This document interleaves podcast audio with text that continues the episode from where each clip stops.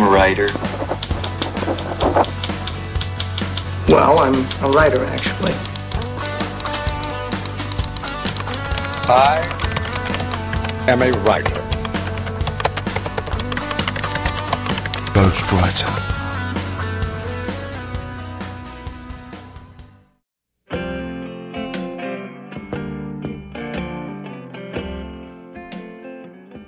Saudações literárias, queridos ouvintes. Eu sou Ricardo Erdi e esse é o podcast Ghostwriter. No programa de hoje, temos aqui um convidado que já é da casa e o outro participante aqui que vai gravar comigo, que também já é da casa, né? Então, o nosso co-entrevistador de hoje aqui é o queridíssimo Laudelino. Laudelino, seja bem-vindo mais uma vez. Aleia Jaquita Este, pessoal. A sorte está lançada. Nós vamos bater um papo hoje aqui, se Deus quiser, maravilhoso aí sobre esse livro que acabamos de ler e estamos encantados. Então vamos tentar passar para vocês um pouco desse encantamento. Obrigado aí pelo convite mais uma vez também. Então vamos lá. Aliás, eu falei bem, seja bem-vindo lá, né? Seja bem-vindo, você já é da casa, então a casa é sua, você já entra chutando a porta mesmo. então. E o nosso participante aqui, entrevistado de hoje, também já é da casa. É o nosso querido amigo aqui, Eduardo Spor. Eduardo, seja bem-vindo mais uma vez. Valeu, Ricardo. Valeu, Laudelino. Poxa, que legal estar aqui. Acima de tudo, isso aqui é um papo entre amigos, né? É um papo de bar, um papo entre amigos, a gente vai conversar. Me sinto lisonjeado por vocês terem me dado a honra de ler esse meu primeiro romance histórico. E estou à disposição de vocês e também, né, nosso, nossos ouvintes aí. Então vamos lá, a gente tem aqui várias perguntas que a gente quer fazer, de história, de militar, a gente tem muita coisa para falar aqui hoje. Eu vou ali agora conversar com o Modena, ler os e-mails e daqui a pouquinho a gente volta aí.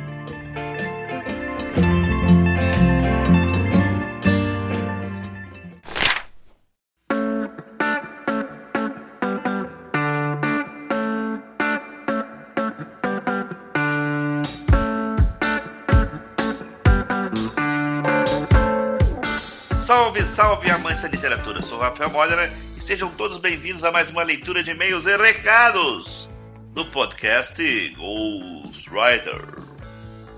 Ao meu lado, mesmo que distante, Ricardo Erdi. Tô aqui, tô na área, se derrubar a pênalti, o juiz é meu amigo. É, nem precisa do VAR. nada disso. Não tem nada dessa de VAR aqui, não. Aqui é. Caiu, marcou. tá bom, ó, te acredita, amigo do juiz. Bom, pessoal, olha só. Hoje a gente não vai ter nenhuma leitura de recado nem de e-mail. Duas coisinhas básicas. Uma, o programa ficou grandão, então a gente não vai poder fazer muito tempo aqui de leitura e recados. E a segunda, Ricardo vai contar aí que ainda está se estruturando, né, Ricardo? Ele descobriu que os Estados Unidos é mais parecido com o Brasil. eu, devo, eu devo pedir desculpas aqui para o nosso, nosso pessoal. A essa altura aqui do campeonato, hoje a gente está gravando isso aqui do dia 15 de abril. Eu imaginava que essa altura eu já estaria com um novo escritório aqui, pleno vapor, funcionando. E a gente descobriu que fornecedores nos Estados Unidos também atrasam, também têm seus problemas de logística. Enfim, Desde que eu me mudei, eu mudei de uma cidade para outra aqui, eu, eu, moro aqui no estado de Massachusetts. Eu morava numa cidade, mudei para uma outra aqui bem perto. Mas é, várias coisas atrasaram, várias entregas atrasaram, fornecedores enviaram é, equipamentos que a gente comprou aqui com, quebrado, com problema, tivemos que trocar, esperar de novo. Ou seja, coisas que escaparam ao meu controle e que atrasaram muito a, o andamento dos nossos projetos aqui, né? Como a gente já explicou para vocês, a gente tem um projeto de abrir canal no YouTube, de abrir Instagram, de começar a ampliar a nossa participação na rede. Só que enquanto não tiver a estrutura montada, a gente não tem como dar esse passo. E esse passo está sendo mais lento do que a gente esperava em função de coisas que escapam ao nosso controle. Então a gente deve desculpas aí ao nosso público, mas a gente está resolvendo tudo e agora eu não, eu não quero mais prometer prazo nenhum porque não depende mais da gente mas assim que a gente puder, o mais breve possível, vamos estar tá mostrando para vocês aí novidades, novas, novos frontes aí que a gente está planejando. É, e não se esqueça que o nome do nosso podcast é Ghostwriter, ou seja, um fantasminha escritor e como todo poltergeist, parece que some, mas ele ainda está vivo lá esperando assustar novamente. Atravessando paredes. é piada de mau Falar, como você está dizendo, o programa também hoje está bom. O programa ficou bastante grande, a gente conversou bastante coisa sobre o, o livro do, do, Eduardo. Então, o pessoal que mandou e-mail para a gente aí, mandou os recadinhos aí, por favor, espero que vocês compreendam. A gente vai pular hoje, em função de tudo isso que a gente contou aqui, do, da, do tamanho do programa, de, da nossa falta aqui da, ainda da, da uma estrutura mais definitiva. A gente vai empurrar isso um pouco para frente e assim que a gente estiver adequadamente instalado, tudo volta ao normal. Ok, o que não pode deixar de, de falar são os nossos endereços. Então, vamos lá. Nosso endereço de e-mail programagw.gmail.com programagw.gmail.com O nosso Twitter é o arroba programagw, arroba programagw. O Facebook é o facebook.com.br facebook.com.br programagw e nosso canal no Telegram, que é o que eu sempre esqueço, Ricardo. t.me barra programa GW. t.me barra programa GW. Nosso canal no Telegram. Então, pessoal, vamos lá. Vamos deixar vocês agora curtirem o programa com o Eduardo Sport e voltamos no próximo programa. Um abraço para todos. Um abraço.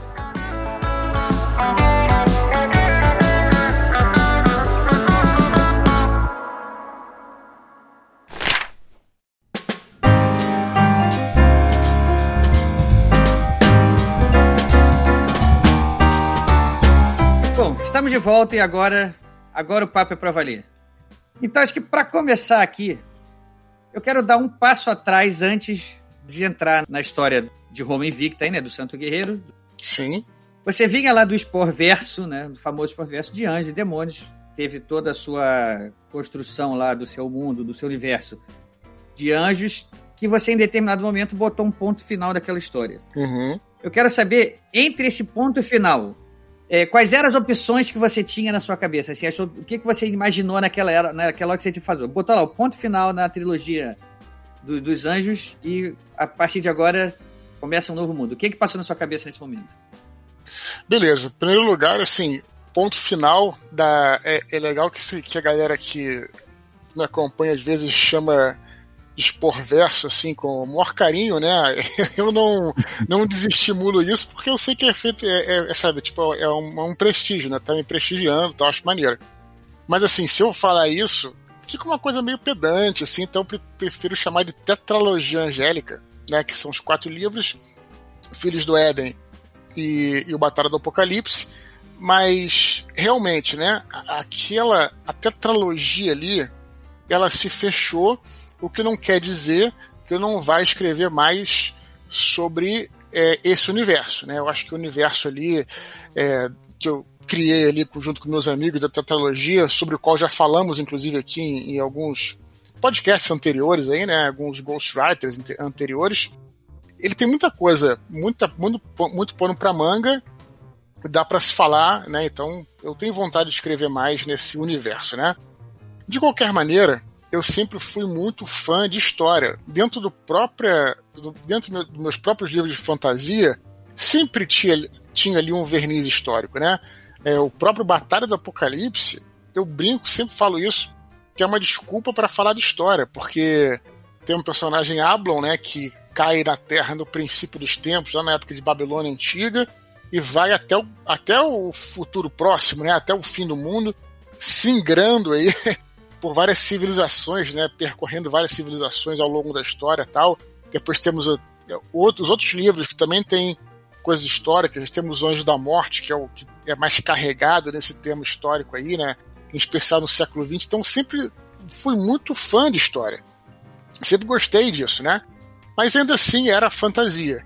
Então eu pensei, né? Você falou, no momento que eu botei o ponto final, na tetralogia, né, nessa, nesse, pelo menos nesse conjunto aí de, de livros, essa história que se fechou, é, eu pensei, eu sempre penso, Ricardo e Laudelino, que vocês me conhecem, né? Eu sempre me penso, penso no sentido de me desafiar, né?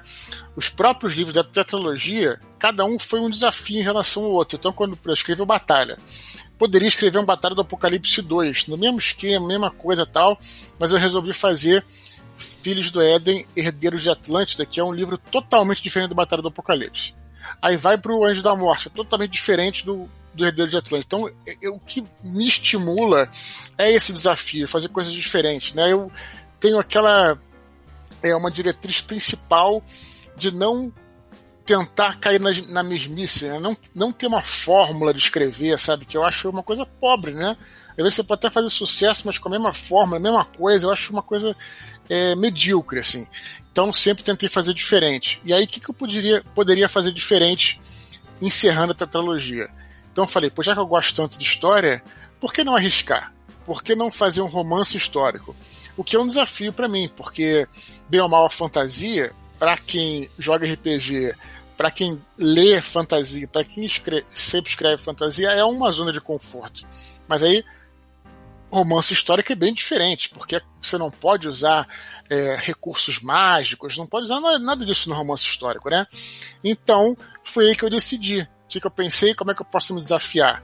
E o que, que eu posso fazer diferente? Então, vai ser um romance histórico. Eu não vou poder usar nada é, de, de magia, né? De, de passagens dimensionais, aquelas coisas que a gente tem na fantasia. Então, para mim, foi um desafio então foi isso que eu pensei, do ponto final até começar esse novo projeto, pensei em como me desafiar e cheguei nessa conclusão, que poderia ser um romance histórico. Não sei se eu te respondi. Não, res respondeu, era isso que eu queria saber. Você tinha opções, por exemplo? É, é, ele fez uma enquete, ele fez uma enquete que eu lembro. Ah, mas não sei se o quão, o quão importante foi a enquete na decisão. A, a, minha, a minha pergunta também, acho que se faltou alguma coisa na resposta, era mais o seguinte: se você tinha opções na sua cabeça, assim, ou eu vou escrever sobre um romance histórico sobre Roma, ou eu vou escrever um romance histórico no Faroeste, enfim. Ah, não, não, aí não, perfeito. Não, então, então com certeza. Aí é a segunda parte da pergunta, vou estender a, a, resposta, que é isso aí, né? Aí beleza, então vamos com calma. Então, já que eu decidi é, pelo romance histórico, é, aí fica a dúvida, né? É, você tem que escolher então um episódio. O romance histórico é isso, né? Para quem não sabe, você escolhe um episódio histórico, um período histórico para poder retratar. E aí, é, eu sou fã de vários períodos da história, né? E foi muito difícil ter essa chegar a, esse, a, a essa resposta, né? Porque eu pensei é, em muita coisa, né? Eu, por exemplo, sou muito fã de Idade Média. Quem joga RPG é, é uma, a Idade Média é, uma, é, é sedutora, né? É, e também sou fã, por exemplo, de grandes navegações, é, era vitoriana, era vitoriana no Brasil, inclusive, né, que não era era vitoriana, naquele período do século XIX, os anos 20. Cara, assim, para quem gosta de história, até Segunda Guerra Mundial, mas aquele período já, já tinha retratado, né, no Anjo da Morte. Cara, tem muita coisa, né?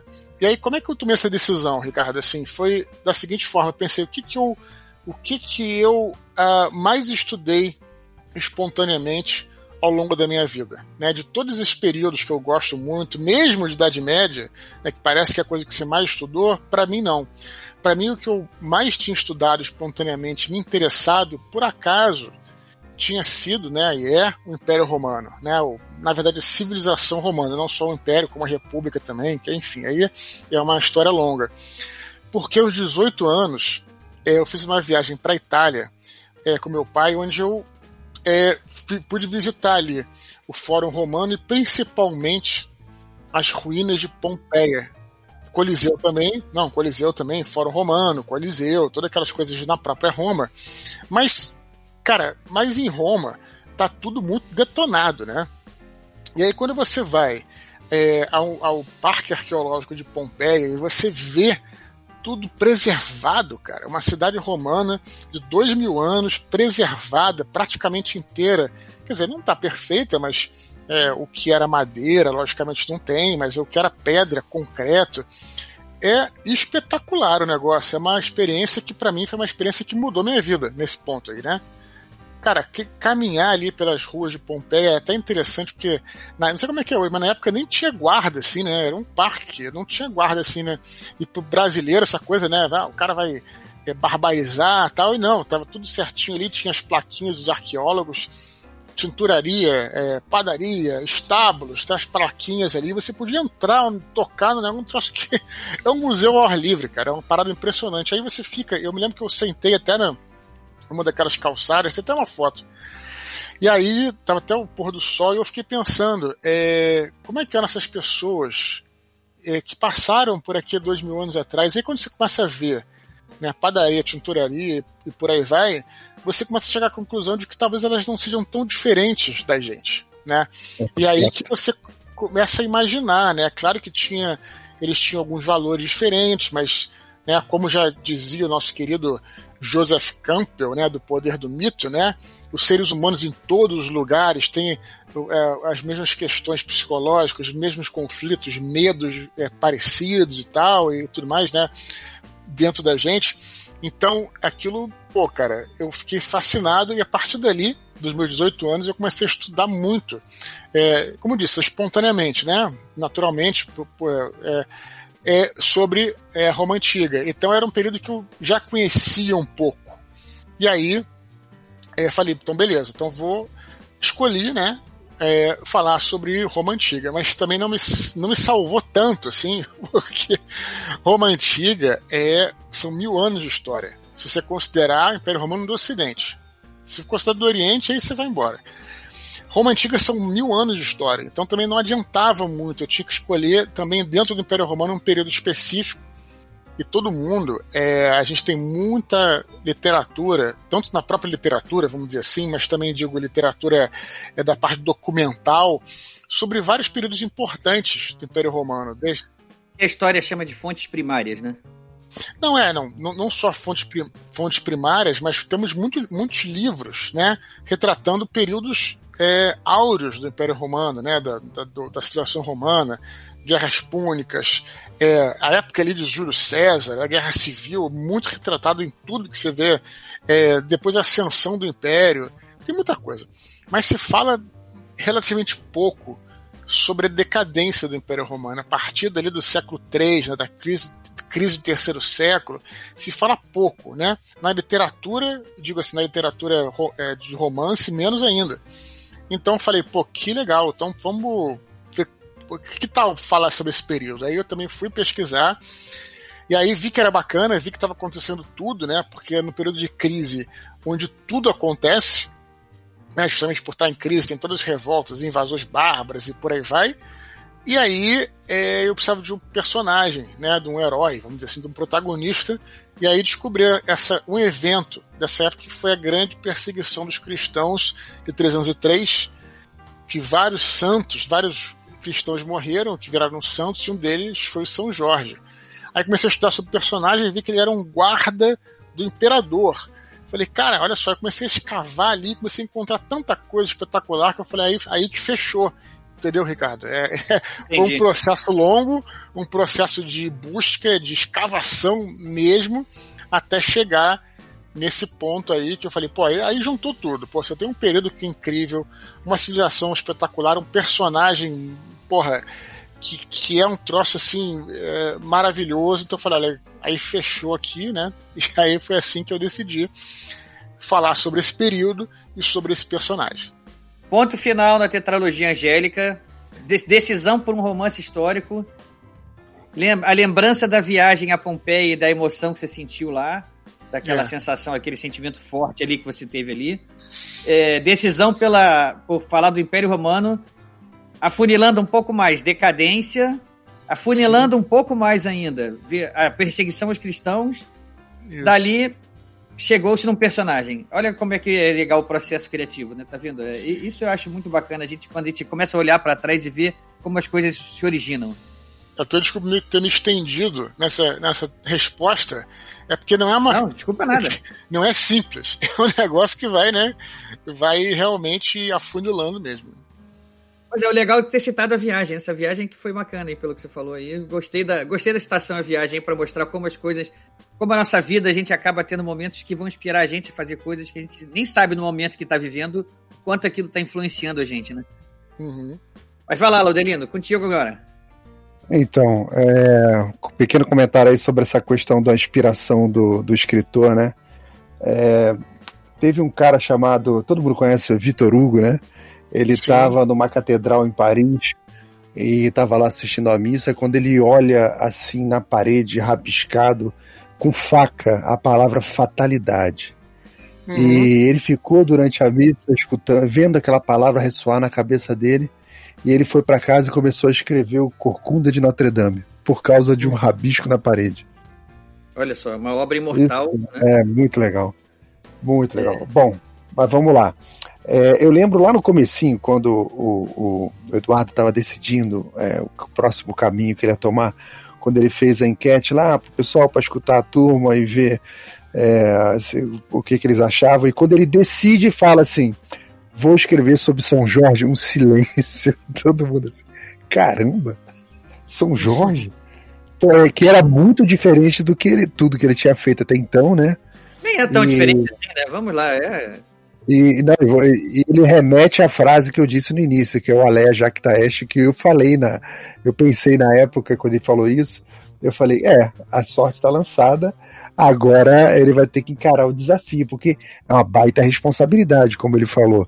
O São Jorge é um cara que é admirado em várias religiões, vários países. Então, uhum. a, a obra ela não pode ser escrita de qualquer maneira, né?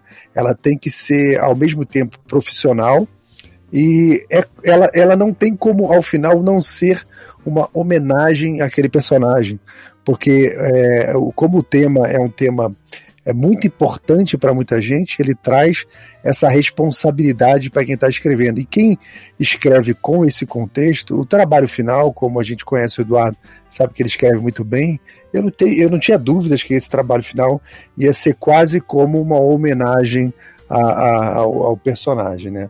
Bom, é, esse é o primeiro comentário. Aí vem meu primeiro comentário, aí vem minha, minha primeira pergunta, que é o seguinte. É, o que dentro da obra é realidade e é ficção? Eu sei que você não pode entrar em detalhe porque o livro é grande, a história vai ser grande, mas a grosso modo, o que dentro dessa história como um todo você é, garante que é uma realidade, claro, as cidades, por onde passou tal, e o que, que você pode identificar como é, o que é ficção, que são, é o cimento que você criou para juntar esses tijolinhos da história. Tem os hiatos, né? É, quando ele pesquisa, encontra hiatos na história e, ele, e aí é que vai entrar a criatividade do autor, né? É isso. Eu poderia é, bater ponto a ponto aqui, que aí seria um, uma coisa muito longa, né? Mas em linhas gerais, eu, eu, eu, eu diria o seguinte, cara, que eu tentei me ater, né?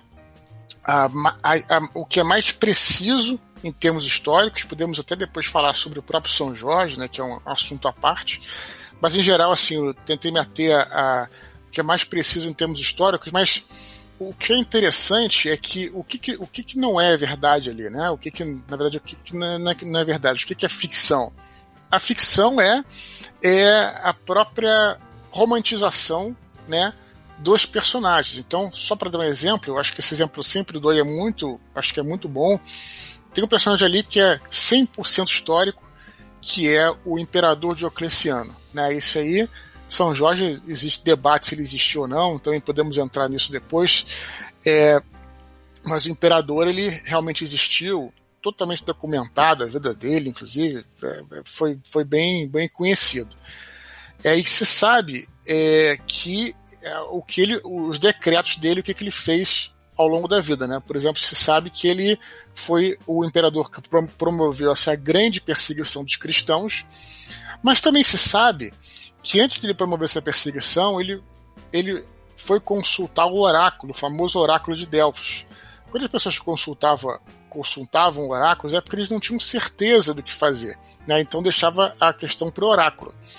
Então, você, a gente pega essa, essas pistas né, documentais para refazer a, a personalidade daquele personagem, porque no romance você vai justamente, literalmente, sentar à mesa com o imperador. Por exemplo, tem uma cena do livro em que o Jorge, né, que é o São Jorge, ele, ele vai realmente é, é, jantar com o imperador. Então, como é que era a personalidade desse sujeito? O que ele falaria num diálogo? Isso você não tem em nenhuma fonte histórica. O que ele falaria? Como é que seria ele? Né? O que que, como é que seria é, em detalhes a personalidade dele. Então você não tem, então você tem que recriar. e você recria, não pode ser, como diz os nossos queridos amigos do Nerdcast, a moda caralha. Não pode ser. tem que ser, tem que ser baseado então naqueles indícios. Então, é, por exemplo, essa questão da, própria perseguição vai ser, é uma coisa que vai ser retratada nos próximos livros. Mas de qualquer maneira, é, você vê ali que ele fez aquela, aqueles atos brutais, mas é, ele tinha dúvida se ele deveria fazer ou não. É, ele estava com a consciência pesada, provavelmente, senão ele não teria consultado um oráculo, entende? Então ali você começa a é, começa a, a, decifrar, não com 100% de certeza que você nunca vai ter, mas começa a decifrar a personalidade desses personagens históricos. Então, assim que eu ajo em relação a tudo. Dei um exemplo para falar em relação a tudo, né? Você tem fatos históricos, mas como é que foi o detalhe daquilo, né? Como é que, como é que seria você estar lá?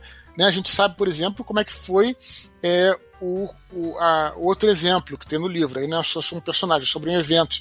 Uma grande batalha nos portões de Palmira, que foi a cidade lá que era o centro do Império da Síria, que se rebelou contra o Império Romano. A gente sabe o que aconteceu na batalha, mas o que que cada general falou, qual o momento que eles tomaram a decisão, por que eles decidiram aquilo, fazer daquela forma, isso é o que o romance traz, o aspecto humano da coisa.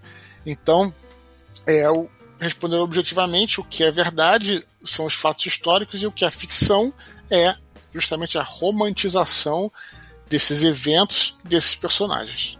Aproveitar esse tema então e fazer uma pergunta talvez um pouco mais, é, eu acho que é mais difícil de responder, mas eu quero eu quero testar pelo seguinte: é, quando você decide fazer isso, um romance histórico, e você tem vários fatos ali que vão você vai costurar esses fatos porque são esses fatos que estão o pano de fundo da história que você está contando. Uhum. Então você vai costurar eles e certamente você vai ter que preencher esses hiatos aí com a sua criatividade, né? Sim, imaginação, né? Qual é o limite que você impõe para essa sua criatividade? Deixa eu dar um exemplo do que, que é. Por que eu estou perguntando isso? Uhum. É, você você pesquisou lá sobre os fatos e tem personagens históricos que estão relacionados a esses fatos. Uhum. É, a própria existência do, do, do é até é questionada. Sim. Mas aí é o que eu digo, o quão você como você se permite inventar fatos ou inventar personagens para poder cumprir, para poder fechar esses buracos e assim é, se misturar com os fatos verdadeiros. Você entendeu o que eu quero dizer? Assim, uhum. é, você se permite inventar muito, assim, inventar muita coisa ali que vai parecer que é verdade para o leitor, mas que se a gente for pesquisar não é. Ou você não, eu vou, eu vou, eu vou limar o máximo possível da minha imaginação aqui, só vou eu só vou deixar o máximo de fato histórico verdadeiro e vou botar muito pouca da minha criatividade aqui no meio. Não, é porque o, o que se passa em nível pessoal, você tem lacunas infinitas, infinitas, né? É, uhum. tem, tem uma frase muito boa, que inclusive eu até usei no, é, no Anjo da Morte, que foi é, o, né, o Filho do Anjo da Morte, que é um livro que também é repleto de questões humanas também, que tem uma hora no, que o personagem, no Anjo da Morte, então, no Santo Guerreiro, é, fala para outro personagem alguma coisa assim, tipo, é, não foi pessoal. E aí, a outra personagem responde, tudo é pessoal. Né? Então, isso é um pouco verdade, né? Quando a gente fala assim de, né, é, as pessoas, por exemplo, que, que é, circulam, até hoje em dia mesmo, em meios políticos e tal, é, no fundo, né, é, tudo é pessoal. Não que a pessoa vá fazer aquilo por uma maldade, por, por um bem pessoal, mas é, tem as convicções é, delas envolvidas ali, né? Um outro exemplo excelente, né, para ilustrar isso, aí não é, não é da minha obra não, é da famosa série Roma da HBO, né? Que retrata ali esses últimos momentos de Júlio César e tal, e como é que se deu a conspiração para matar ele. Né? Realmente havia questões políticas, né, que envolviam a, que envolveram a morte de César, mas na série porque ela mostra aspectos humanos, é quem desencadeia essa conspiração é a, a ex-amante dele, né? Porque tava com ódio dele e tal. E ninguém vai saber se isso é verdade ou não, mas isso faz todo sentido. E então você cai numa coisa chamada verossimilhança. O que é verossimilhança? Verossimilhança não é que você precisa estar correto historicamente. A verossimilhança é a capacidade é, de um autor de te convencer que aquilo é verdade. Então, como é que você, então se você entende aquilo faz sentido, funciona, né? De, de modo que se, né, você está colocando ali a situação você pode até não ter aquele fato histórico, mas se, se aquilo fez sentido a partir de toda aquela história que está contando, o leitor vai embarcar naquela coisa, né? Então é isso que é, essa que é a, a grande coisa, é você trabalhar a verossimilhança mais até do que a certeza histórica, né? Porque também certeza 100% ninguém tem, né? Também a gente não pode ignorar coisas que são, né, como o reinado de imperador, a gente sabe quando começa e quando acaba, e alguns decretos, inclusive, e tal, você sabe. Mas o mais importante, eu acho que é trabalhar a verossimilhança, você convencer. E dentro disso, aí você aí a tua imaginação pode viajar. Se fizer sentido, né? E eu acho que é, você pode trabalhar, e é assim que eu faço, pelo menos. Beleza. Então, falando em verossimilhança, você fez uma descrição, é até bom avisar para os nossos ouvintes aí que a gente não está muito preocupado com spoiler, tá? A gente está avançando por dentro da história e a gente pode ser que comente alguma coisa ou outra, então é, já vai o aviso. Não, não sei se o Erdi avisou, a gente está avisando agora aqui. Aliás, aproveito, aproveito agora que você tocou no assunto para falar. Quando a gente for entrar em algum assunto que pode rolar um spoiler maior, vai tocar uma sirene aí que o Modena vai botar. E quem quiser continuar, continue por sua própria conta e risco. Né? Eu, tenho, eu, eu, já, eu já vou avisar o seguinte: não há spoilers que vão estragar a fruição do livro. Né? Não tem Verdade. nenhum momento nesse livro agora, ainda é o primeiro livro de uma trilogia. Né? Ele vai reservar surpresas ali, vai reservar situações inusitadas que a gente não imagina. Mas eu não imagino assim que nada que a gente possa falar aqui, por mais que a gente toque em, em cenas mais definitivas do livro, não vai, não vai estragar nada, não vai estragar a leitura ou não. Mas se você é um desses que tem alergia a spoiler, você vai ser avisado quando a coisa puder chegar nesse, nesse ponto. Então, vamos lá. Continua então, Elaudelino. O aviso está dado. Alerta de spoiler. Ouça por sua conta e risco.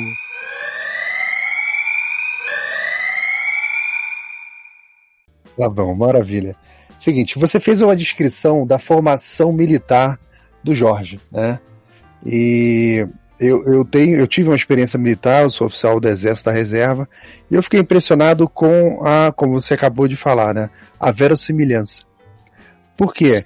É, você conseguiu refletir ali da maneira perfeita aquela questão da entrada do recruta que não conhece nada, tudo é novidade. No primeiro momento você percebe uma certa crueldade dos seus instrutores, ah, eles são. É, é, uma coisa que só no futuro você vai entender que aquilo faz parte do, do teu treinamento, né? É, então você vê ah, o Jorge passando ali por aquele início onde ele fica até com raiva, né? É, da maneira como ele é tratado, como é tratada as outras crianças que estão com ele ali. E, e você vai vendo a evolução dele, e no meio daquele sofrimento dele, junto com os amigos ali, amigos não, são todos desconhecidos, começa a formar o que se chama de espírito de corpo. Né? Eles começam a um proteger aos outros, né? Isso é uma coisa de tradição militar e ficou perfeito no livro. Você vê essa curva toda acontecendo do início dele, é, a raiva que ele tem dos instrutores, depois ele vai se apegando aos companheiros, depois ele vai começando a entender alguma coisa do treinamento que ele está recebendo, que aquilo começa a fazer sentido, ele começa a ficar forte, né?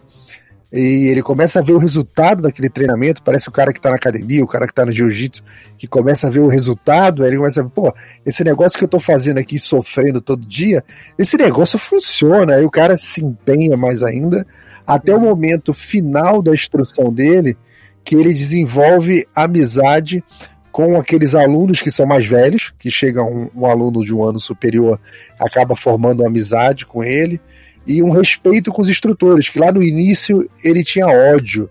Ou uhum. seja, esse arco da realidade apareceu no livro. E eu falei, pô, o Eduardo não serviu o quartel. Como uhum. que ele descreveu isso aqui? Sim. É, não, eu sou um. Eu, embora. Eu, na verdade, eu quase servi essa história até engraçada que eu. Agora conta. Agora Eu conta. fui tirado, não, claro, vou contar. Eu fui tirado na- ali na, na fila para cortar o cabelo. Eu quase servi. Fui mandado pelo, pro batalhão de guarda. Eu ia servir no batalhão de guarda, pra você ter uma ideia. Mas aí eu dei sorte porque tinha um tenente lá que é, entendeu a situação, porque na verdade eu, eu, eu para falar a verdade, não teria nenhum problema em servir, mas eu tinha acabado de passar para a faculdade, né? E aí é, eu, eu não ia poder, né? é, é, ingressar no curso porque eu ia estar servindo tal. Eu expliquei para ele e aí depois ele me tirou lá e deu tudo certo lá. Mas de qualquer maneira, é, eu sempre fui um interessado em história militar, né? Estudei bastante até é, da- dos exércitos modernos para escrever, como eu estava falando, O Anjo da Morte, né? Que é um livro que se passa aí no século XX, nas guerras do século XX e tal. Mas também é, é, não, não faria tanto sentido copiar e colar, né? Tirar o, como é que é a instrução hoje em dia e colocar para a época. O que felizmente é muito bem documentado é esse, esse, esse, esse treinamento das legiões, né? não só das legiões, como da, da cavalaria romana. E o o que é importante para se falar nesse, nesse, nesse aspecto é que os romanos tiveram o primeiro exército profissional da história. Né? Aí quando eu falo em profissional, você vai dizer assim, pô, mas peraí, então quer dizer que na época lá dos 300 de Esparta, os caras não eram fodões, não, não lutavam pra caramba, né? Não tem aquela história de que né, os espartanos, eles eram guerreiros 100% do tempo tal, existe isso, de fato, né? Poderia ter existido. Mas o que, que eu chamo de exército profissional? Quando o sujeito entrava no exército romano, ele, eh, em outras situações, ele ou ele era um, ou ele era um nobre espartano, né, que ele realmente vivia da guerra tal, ou então ele era um, um cara que era convocado e tinha, um, tinha outros outros é, afazeres, era um, era um fazendeiro, coisa do tipo. E também essa história de dizer também que é, é, todos os espartanos eram guerreiros. Também não é assim, né? Porque se todo mundo serve exército, quem é que vai é, é, fazer a lavoura? Quem é que vai produzir a comida? Quem é que vai defender? Verdade. Então, não existe, não existe uma população inteira que seja de soldados. Isso não existe, né? Isso é, é, fi- é impossível, né? Mas o exército romano, então, ele criou o primeiro exército profissional da história. O que, que era? Você entrava no exército romano e você tinha um plano de carreira, né? Que começava lá, às vezes, com 17 anos e ia até um serviço militar que levava de 20 a 25 anos. Chegando ao final desse período, você se aposentava, ganhava ou terras, ou então um, um, é, um, um, um montante em dinheiro. Então você tinha literalmente um plano de carreira dentro do exército. Então o exército romano era você era um, um soldado profissional, né? Não era um soldado né, que ia às vezes lá ou, ou era um nobre, né, que vivia da guerra. Você era um soldado profissional, inclusive nas classes mais pobres, né? Então, é, justamente por isso tem muita documentação falando sobre como é que era esse treinamento nas religiões e tal, e eu trouxe então, e o que eu posso dizer é que muita coisa, e aí que vai a minha meu fascínio pelo período romano, muita coisa deles influenciou hoje em dia. Então tem então muita coisa dos exércitos hoje em dia vem das legiões romanas, vem do exército romano, que é um capítulo à parte, muito interessante a maneira como eles se organizavam, é, enfim, e, e é daí que vem, né? Então, felizmente, eu tive fontes é, históricas e informação bastante precisa aí para escrever essa, esse, esse trecho do livro. Então, vou dar um exemplo de influência romana bem pertinho da gente. Eu, Eduardo, o, o Erdi, somos todos cariocas, né? E Uhum. todo mundo conhece os Arcos da Lapa. Claro. Os Arcos da Lapa nada mais são do que um aqueduto romano, que Uhum. foi uma, uma, uma, uma, uma cultura, uma experiência de engenharia que os romanos deixaram em Portugal, né? E aquilo foi atravessando gerações e chegou no Brasil. Aquilo capturava a água do, do Rio Carioca lá, ali perto de Santa Teresa e levava para o Largo da Carioca, no centro da cidade, para encher uma caixa d'água para distribuir água para da cidade. Ou seja, nós Uhum. temos um arco romano, né, um aqueduto romano no centro do Rio de Janeiro, que é a influência que está falando. Né? É, muita coisa. Próprias, próprias cidades. Nossas cidades são muito mais parecidas com as cidades romanas do que com as cidades medievais, por exemplo. Não é só para dar mais um exemplo de, disso tudo aí. É, então vamos voltar aqui um pouco para influência histórica, já que o Laudelino acabou de falar sobre uma influência histórica aí, uma influência romana que chegou aos nossos tempos. Das suas, dos seus estudos de história aí, Eduardo. Sim. O quão você acha, o quão você pesquisou, o quão você conclui que a civilização romana, e talvez aí aliada até com o cristianismo, influenciaram o Ocidente Uhum.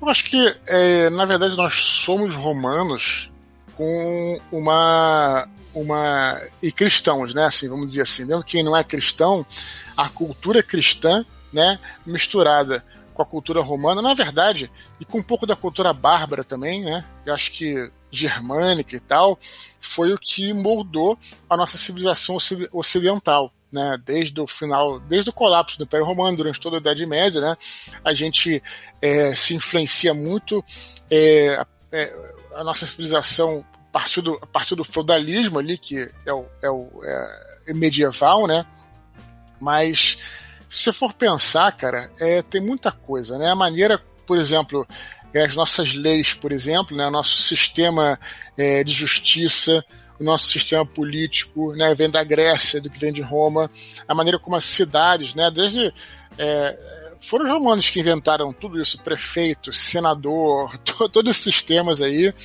é, veio, de, veio, veio dos romanos, né? É, então acho que eu diria o seguinte, que é, nós somos essa mistura, né, do, dos romanos com é, os germânicos, vamos dizer assim, né, e com essa é, cultura cristã, né? Que aí a cultura cristã veio para modificar tudo, que eu acho muito bom.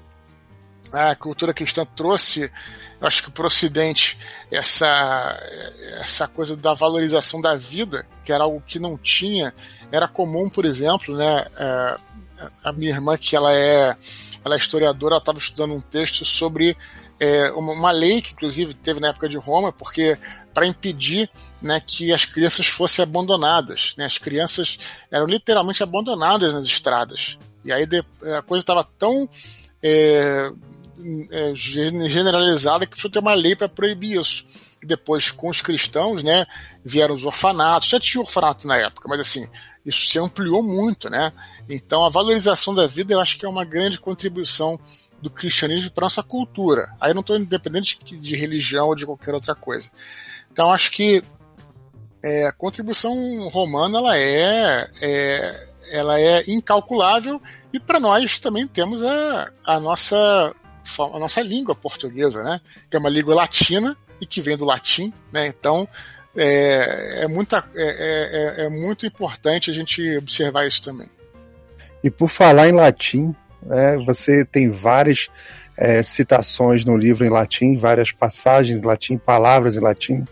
E o latim é importantíssimo na nossa língua. Infelizmente, nosso sistema educacional deu um pouco.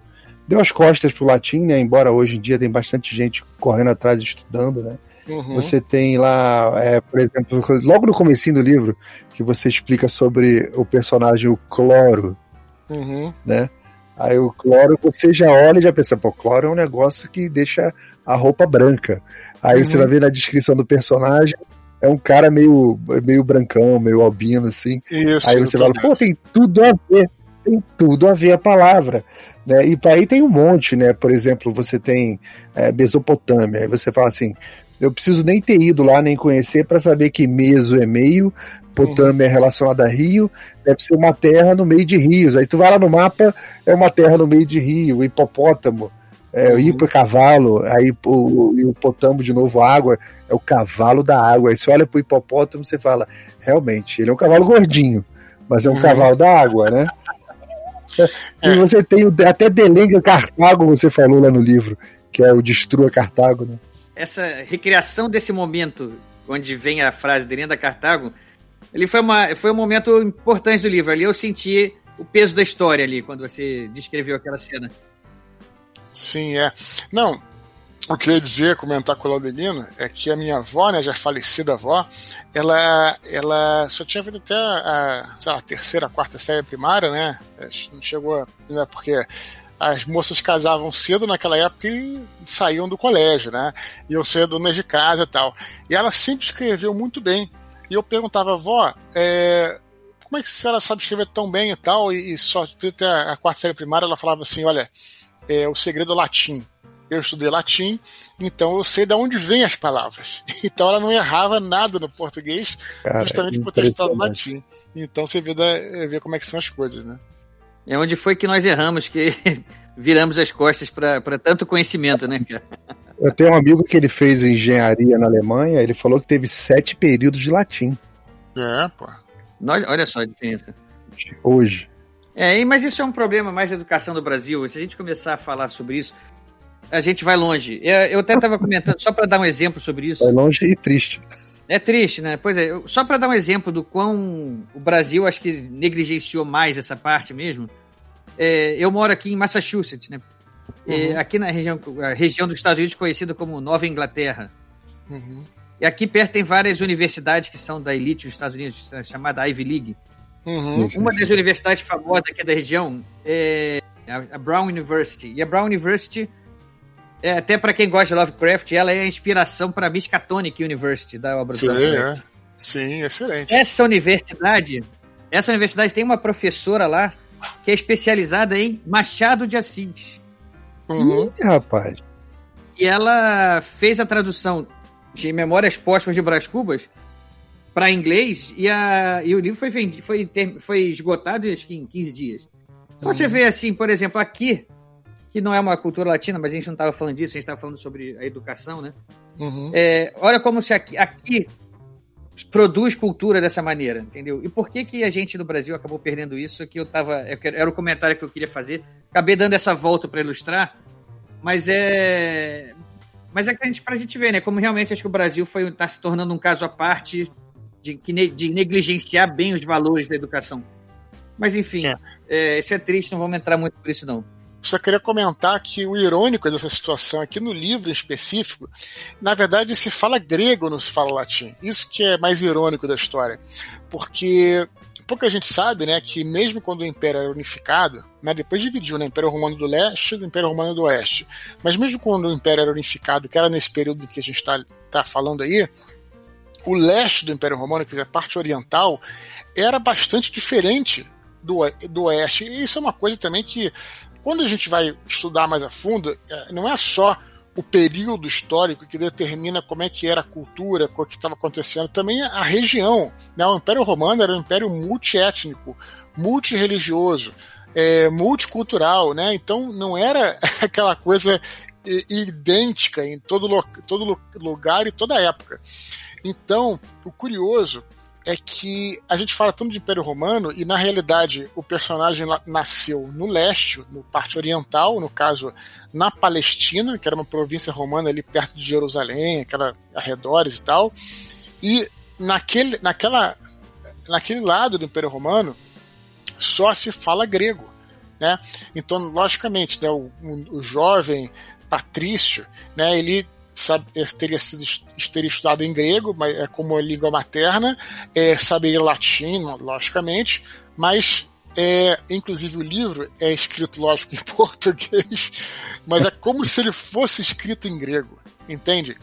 Porque as pessoas que escrevem o livro, né, no caso a, a, a, Santa Helena, né, que inclusive é a mãe do imperador Constantino, que é quem escreve o livro, assim, na fantasia, na ficção do livro, ela está escrevendo em grego, e quem tinha essa cultura helênica no Oriente achava até os latinos assim um pouco de segunda categoria, né? Tipo, ela fala uma hora lá, não, o grego é a língua mãe do mundo e o latim está sempre em segundo lugar, né? Ela fala assim, né? É uma coisa até um pouquinho xenófoba nesse sentido. Não usar a palavra xenófoba, que é uma coisa meio, meio é, depreciativa, mas era a maneira como eles vinham lá.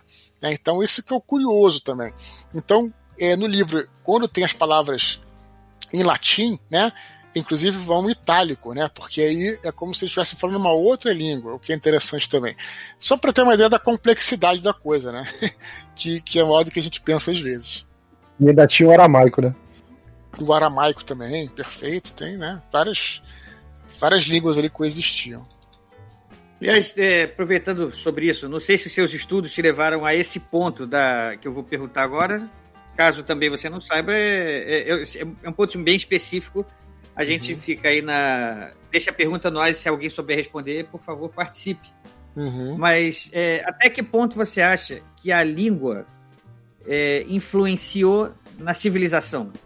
É porque você acabou de falar um, um ponto importante. O Império Romano era um império multiétnico, né? Sim. E, consequentemente, abarcava vários idiomas ali dentro, né? Os povos conquistados acabavam se misturando ali com os conquistadores ou povos vizinhos e acabava fazendo uma salada ali, né? em alguns lugares ali, uma mistura maior ali da, de, de civilizações. Uhum. E, obviamente, a- o idioma é uma barreira natural para essa integração. Sim. né? Mas o Império Romano foi, durante muito tempo, um império bem forte, bem integrado. O quanto, o, qual, você- qual foi o papel da linguagem na, na- na construção do Império? Você acha que teve algum papel? Você tem, tem uma noção dessa, dessa influência? É, sim. É, inclusive, é, o que é curioso, né, é que, bom, é é difícil falar sobre linguagem em si porque eu não sou linguista, então eu não posso te responder exatamente qual é o papel da linguagem na construção da civilização. Eu acredito que seja muito importante, né? Línguas consideradas mais sofisticadas, por exemplo, acompanham a sofisticação de um povo, né? Isso é, é, é, verbos, por exemplo, como ser, estar, por exemplo, se dividir isso faz parte de um tipo de compreensão até do da própria pessoa. É, dando um salto gigantesco, só para fazer um comentário, basta lembrar lá da nossa Bíblia lá, que é o 1984 de George Orwell, onde na nova língua eles, eles cortavam é, certos, certos termos, né? E na medida que você não tem a, a, a palavra, é, você até cerceia até o próprio pensamento. Então, de fato, a linguagem tem, acredito eu, embora não seja linguista, né? Tem um papel fundamental na construção da, na- da, da civilização, da cultura, né? Pelo menos essa, essa é a minha, é a minha, a minha impressão, né? Que eu tenho. Eu imagino que deve, deve, deve ter haver estudos aí aprofundados sobre isso, porque realmente a linguagem é uma forma, é até uma forma de dominação também, no caso, né? Sim. Você acaba sufocando línguas locais, né, idiomas locais, para você poder botar a marca do conquistador lá, né? Mas o que eu ia comentar é que é, essa coisa da cidadania romana, né, que é, que é interessante. É, para você ser um cidadão romano, os romanos não tinham é, problema assim se você era de uma cultura afastada ou se você, ou por exemplo, sua cor da pele, né, ou por exemplo, sua estatura, nada disso para eles era um, era um problema, né. Pra você, é, é- era muito comum, inclusive, você conquistar uma província, né, você e você é, levar a cultura romana. É, frequentemente, os nobres daquela província, às vezes, se submetiam, queriam se tornar cida- cidadãos romanos e tal. E o processo para que isso acontecesse era curioso. É uma das coisas que era necessária você é saber latim, né? Você aprender o latim, né? Você se vestir como um romano, se comportar como, como um romano, que isso significa você conhecer a, a língua, né, o latim em si, e também você adquirir um nome romano. Então era comum, por exemplo, pô, sei lá, de repente um príncipe árabe tem um tal nome, mas aí ele tinha o seu nome romano, que ele se apresentava ao imperador e tal, ia até Roma, se apresentava e se tornava um cidadão romano, e logicamente aí vai também tem a ver com as posses, o quanto de dinheiro que ele tinha, tinha muito suborno também na época, né? E você comprar para a cidadania e tudo mais. Mas o curioso é que a linguagem, o latim para os romanos, era parte da cidadania também. Para você ser cidadão romano, você tinha que saber falar latim. Isso era um dos pré-requisitos. Então é, era um, é uma curiosidade né, sobre essa questão. É, coisa, essa aí foi interessante mesmo. Essa, essa exigência do idioma para poder se tornar cidadão é uma interessante. Não E sabia o disso. nome, e o nome também. Convenção de nome de romanas também é interessante, que eram três nomes, né? O primeiro, que é o nome, seria tipo assim, o primeiro nome, é, você tinha uma quantidade para escolher, né? Flávio, Marco, tinha, não, não eram tantos. Aí depois tinha o nome do seu clã, da sua família, e depois tinha o, o seu o nome que você, é, por exemplo, você ganhava é, o- a- o- sei lá, o cara vem da Germânia, então é o Germânicos tal. Então, tem a convenção de nomes romanas também é um, um- é, é um campo de estudo, pra você ter uma ideia também. Bacana isso também. É, Laudelino não tinha, né? Ah, não tem nem hoje. a influência vem até hoje em dia. Eu, quando eu perguntei sobre o quão o Império Romano e a Igreja Católica moldaram o Ocidente, é evidente que assim, eu eu tenho alguma noção dessa, dessa influência, né? Mas como o Eduardo estudou muito mais sobre isso, eu queria que ele desse essa palhinha mais que ele deu aqui pra gente. Sim. Tem uma dica de filme que é, a gente está falando sobre a influência romana. Esse filme é interessante porque ele mostra a consequência da ausência romana, que é um filme que ele trata do pós-queda romano, onde a Europa praticamente perdeu a medicina. Ela perdeu. Ou seja, eu, eu não sei se vocês já viram o filme chamado. No, no Brasil saiu O Físico, mas é, Defisícia, né? Que seria o médico, alguma coisa É, assim. tem a, tem a, a série de livros, é espetacular esse livro. Então, é muito bom esse filme e ele mostra o que ela era a Europa pós-queda do, do Império Romano, onde se perdeu é, é, muito do conhecimento daquele império, né? Ou seja, é, a partir de um exemplo da ausência do Império Romano, você tem uma noção do que, que era a presença dele antes. Mas, então, enfim, voltando aqui, eu, eu tenho uma curiosidade para perguntar. Aí é sobre o livro. Vem um anúncio de spoiler aí agora. Eu não sei se vai rolar spoiler ou não, mas como a gente, eu quero perguntar coisas sobre o livro agora, então toca a sirene aí, Modena.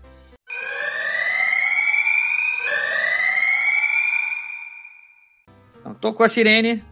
Estamos, estamos livres, agora estamos livres para falar. Cada, existem determinados trechos do livro que são iniciados com uma carta, né? Sim. Uma personagem enviando carta para o outro e essas cartas dão o tom do que está acontecendo por ali.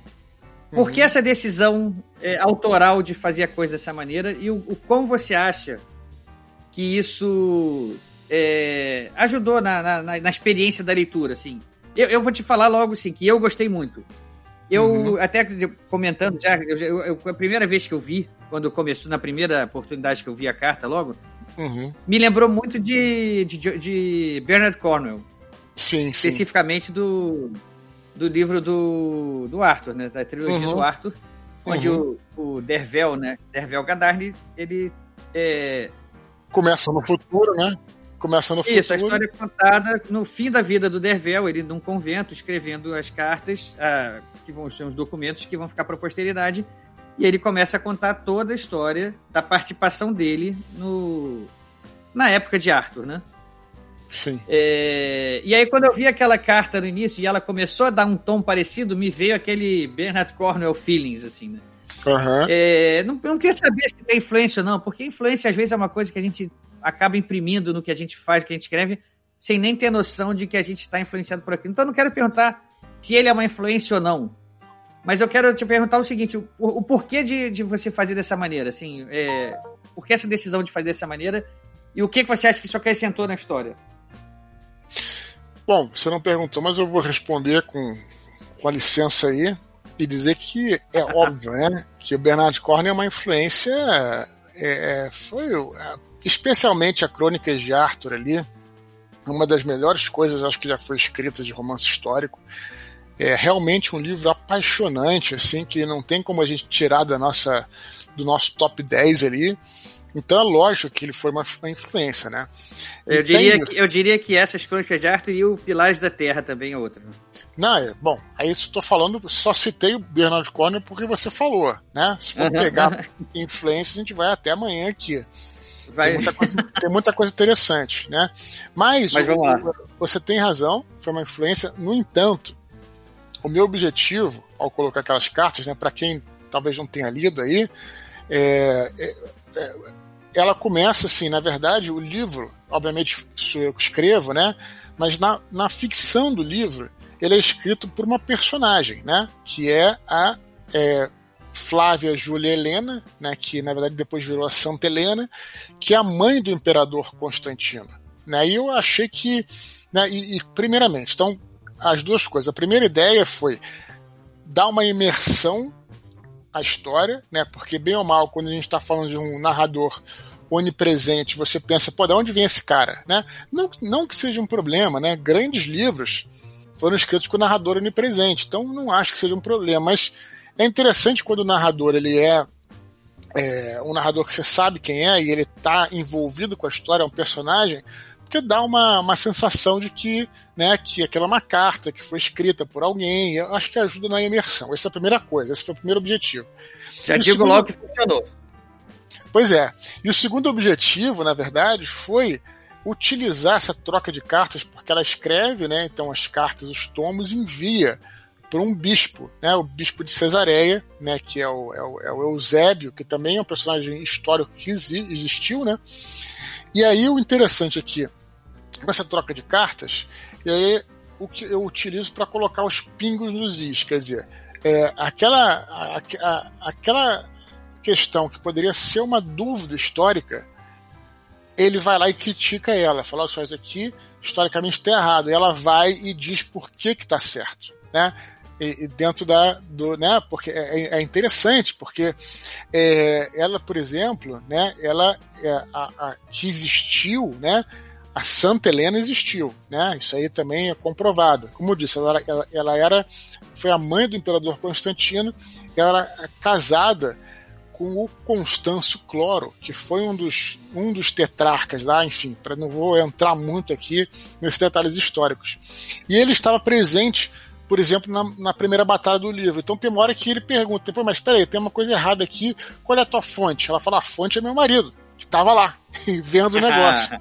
então, assim, então, assim, é, é, é interessante, porque aí o próprio personagem, né, ele começa até, até com o papel de um crítico, aquele crítico meio escroto, assim, e depois ele vai até amaciando ao longo do, do livro, né, até que eles viram amigos. Então também é uma meta linguagem, uma meta história dentro Era aí da que eu queria história. chegar. Era essa a resposta que eu queria ouvir. Assim, eu imaginava que seria isso, mas eu não ia, eu não ia sugerir, porque, obviamente, a, a, a opção de escolher dessa maneira é sua, óbvio. Então, quem sabia desse, o porquê da decisão era você. Mas eu ia, eu ia é, sugerir justamente isso. É, Foi uma metalinguagem para a gente ter um pouco mais de. Assim, de imersão mesmo. A palavra outra palavra que você usou. Um pouco mais de imersão nas fontes. Então, foi, pô, foi legal, bacana essa resposta aí. Eu, eu achei bacana essa, essa amarração dessa, dessa história paralela, né, ali contando aquela troca de cartas, né, é, por vários motivos, né, desde é uma linguagem diferente do próprio livro, então Sim. você, quando É estava vindo primeira ali no pessoa, capítulo né? normal, é, aí você entra na carta, aí você já, já muda a linguagem, já muda a leitura, você fala, epa, peraí, o que, que é isso aqui? No começo eu não entendi nada, né? Aí eu, caramba, o que, que é isso aqui? Quem é essa mulher? Quem é esse cara? Tá, aí acabou. Daqui a pouco apareceu de novo. Eu falei, opa, esses caras estão na história. Lá por fim, quando tem a amarração direitinho para você entender quem é que tá dialogando ali, eu achei aquilo sensacional, porque você comprou uma dificuldade a mais na história que, que, é, é, não precisava, mas foi um tempero que trouxe é, é, aquele a mais que, que torna o negócio muito legal. Porque aí você vê o capricho do autor, né? Que chegar ali e falar, não, isso aqui já tá bom, mas eu ainda posso fazer isso aqui para dar uma melhorada que vai ficar legal, vai explicar algumas coisas e tal, e bota essa camada do bolo ali em cima, vai lá e cerejinha lá em cima. Gostei da, gostei da expressão também, da camada. Gostei dessa, Laudolino. É, porque até mesmo ali naquela. Naquela.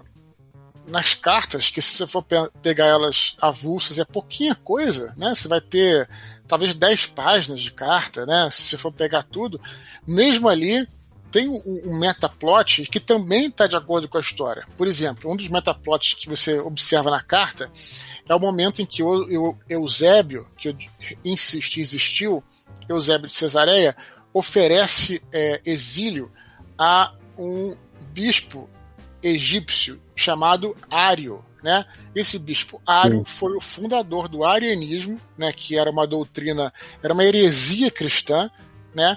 E ele, de fato, ofereceu exílio a ele, depois, e aí, né? Mas ele já entra um pouquinho da ficção, né? Porque ele diz ali, olha, é, ele, aí ele, ele fala só, tá, aqui na cidade estão começando a estão começando a me olhar meio torto porque eu ofereci exílio a ele. Aí a Helena fala: Não, o imperador vai te mandar uma escolta. E aí ele manda a escolta, né? De... E aí ele fala: Só, agora tá tudo bem, ninguém mexe mais comigo.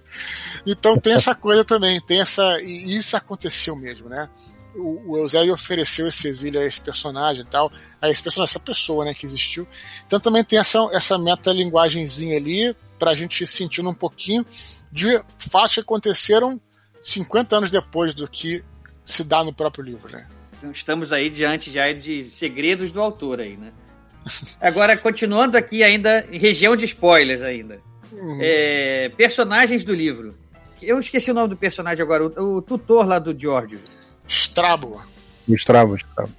É, ele foi baseado em algum personagem real, porque eu achei ele um personagem interessantíssimo, ele. Mas, obviamente, o papel que ele exerce na história é um papel, teoricamente, menor. E, e ele, ele, é um escravo do George, né? No, pelo menos até onde a gente pode falar ali, né? Ele é um escravo ali.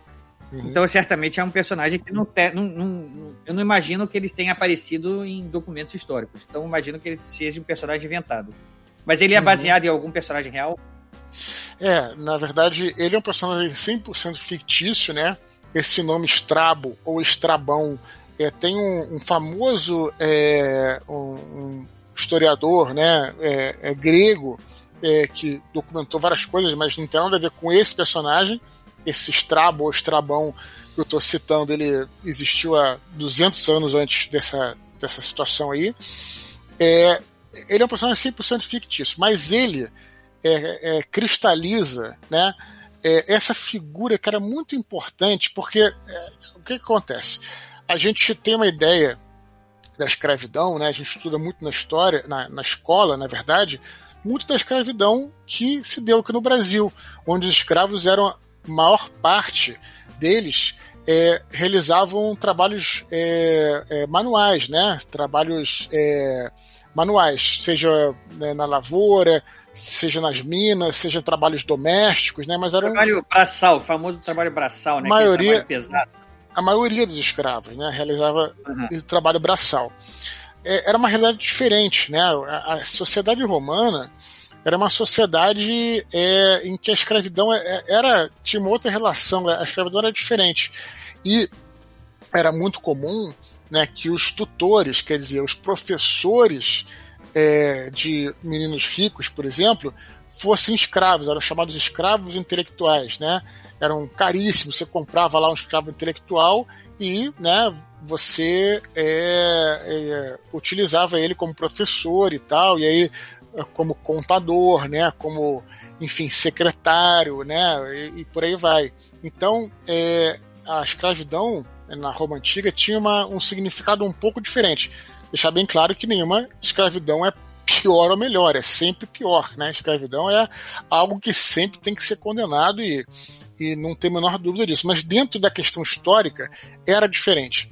Então, Strabo, então, ele, ele representa então é, essa figura é, do, do escravo intelectual, de modo que era tão é, é, entranhado na sociedade a escravidão que em determinado momento em que o Jorge decide libertá-lo, ele fala: Não, você não pode fazer isso, é um absurdo você me libertar. Como é que você pode fazer isso? Eu sou um escravo. E aí essa é a minha realidade. E aí o Jorge fala: Não, é, é uma ordem.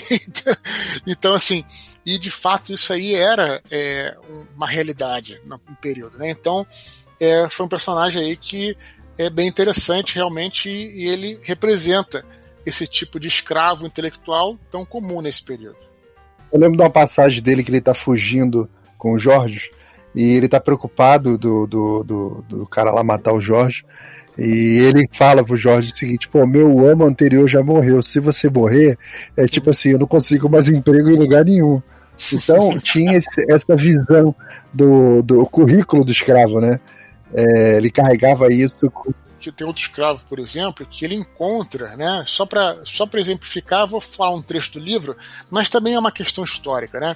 Tem um escravo que ele encontra, por exemplo, mais para frente no Palácio do Imperador, que é, ele encontra com esse escravo e ele fala: ah, você era um engenheiro, né? que é, trabalhou Sim, com meu pai. Os muros. Né? É, e aí ele fala, você não era homem livre? E o cara fala, não, não, eu era homem livre, mas tive umas dívidas de jogo. E aí eu me vendi para ser escravo por três anos, que aí depois eu compro de novo a liberdade. É só um período aqui que eu vou ficar escravizado por três anos e depois, de novo, você não tô aliviando a barra da escravidão que sempre deve ser condenada. Mas assim, a questão é que era. Olha como é que era diferente, né? A coisa era, era, era uma outra realidade diferente do que a gente teve aqui no Brasil. Nós tivemos um caso, Eduardo, nós tivemos um caso no Rio de Janeiro de uma senhora que ficou viúva, tá? e ela contraiu enormes dívidas e ela anunciou que ela queria se vender como escrava. Isso Uhum. aconteceu de verdade. Sim, E ela fez uma negociação em cartório, que era o cartório da época, com todos os termos da, do contrato de escravidão dela, Uhum. porque um escravo valia o valor, tinha o valor de um carro hoje, mais ou menos, século. XIX. Uhum. Então ela falava: olha, não pode me comer, não pode me bater. Tinha uma lista de exigências e teve um Uhum. senhor lá que comprou como escravo, ela pagou as dívidas dela. Uhum. Exatamente a mesma coisa que falou aconteceu aqui no Rio. Isso está no Sim. livro do Leandro Narlock, é, chamado, acho que o nome do livro é Escravos. né? Interessante. Não, mas isso então, mas isso no, no Império Romano era uma- era sistemático isso acontecia, né? Então, só pra gente ter uma ideia, né, como é que esses personagens, né, é, é isso que eu acho que se deve fazer num romance histórico. Você tem informação histórica, mas como é que você transforma aquela informação histórica em elemento humano? É você criando os personagens, criando as situações, né, que aí você vai, é, o leitor vai entendendo também essas relações. Tem, tem uma passagem do Strabo que me chamou a atenção, em que ele está conversando com o pai do Jorge, ele tinha acabado de chegar na cidade, e tem um grupo de pessoas que estavam lá reclamando do aumento de impostos, né? E eles teriam que ven- se vender como escravo para poder comer, porque eles não poderiam é, mais trabalhar por causa do aumento do imposto e tal. Aí surge a ideia de que eles trabalhassem na lavoura que Uhum. pertencia ao pai do Jorge. E Uhum. o Strabo fala para ele: Nós não temos comida para alimentar essa gente toda. Uhum. O que, que me chamou a atenção nesse diálogo é que hoje em dia é muito fácil a gente entrar no supermercado e fazer as compras de mês, né? A Sim. gente sabe que mesmo hoje existe fome em certos grupos sociais e infelizmente em vários países, né? A gente tem do lado da gente aqui Venezuela, a Argentina já começou também. Uhum. É, então produzir comida historicamente sempre foi um baita desafio, baita desafio enorme.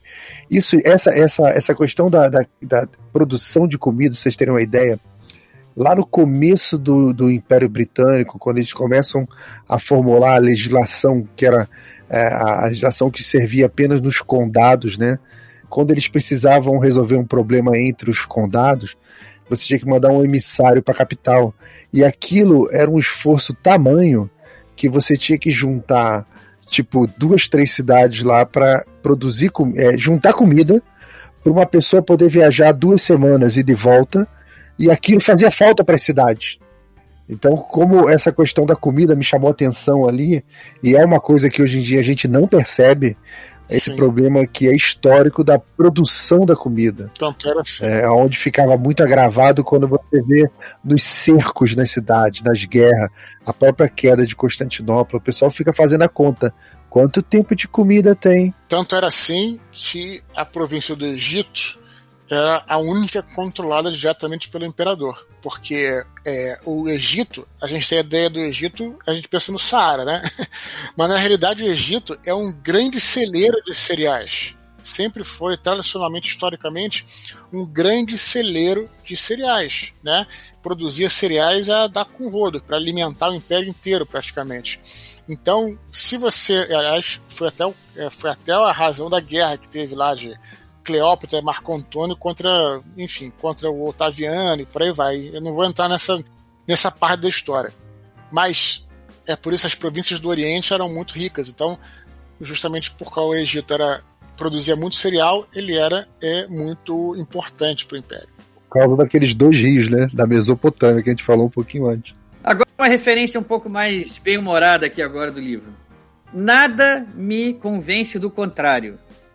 Aquele escravo núbio que leva um soco na cara e perde os dentes. É, sabe do que eu tô falando, já, né? Que, o Abaco? O Abaco? Não, não é o Abaco, não. O Abaco é o outro rapazinho lá que é. Aliás, eu ia perguntar sobre o Abaco também depois, mas eu tô falando daquele escravo núbio lá do. Do cara que se casa com a pretendentezinha lá do, do Jorge, No Chipre. do Chipre. O marido dela, né? Ele tem um escravo núbio Uhum. e em determinado momento esse escravo se refere a lá um, a um alto comando militar lá como César e o cara Uhum. é, dá-lhe uma porrada na cara e ele quebra o dente. Uhum. Nada me convence do contrário. Esse escravo foi inspirado no personagem de Asterix, aquele grupo de piratas que tem lá um, um núbio lá no meio, da, no meio do grupo de piratas que é fanho. E fala com a língua presa, para será uma coisa assim.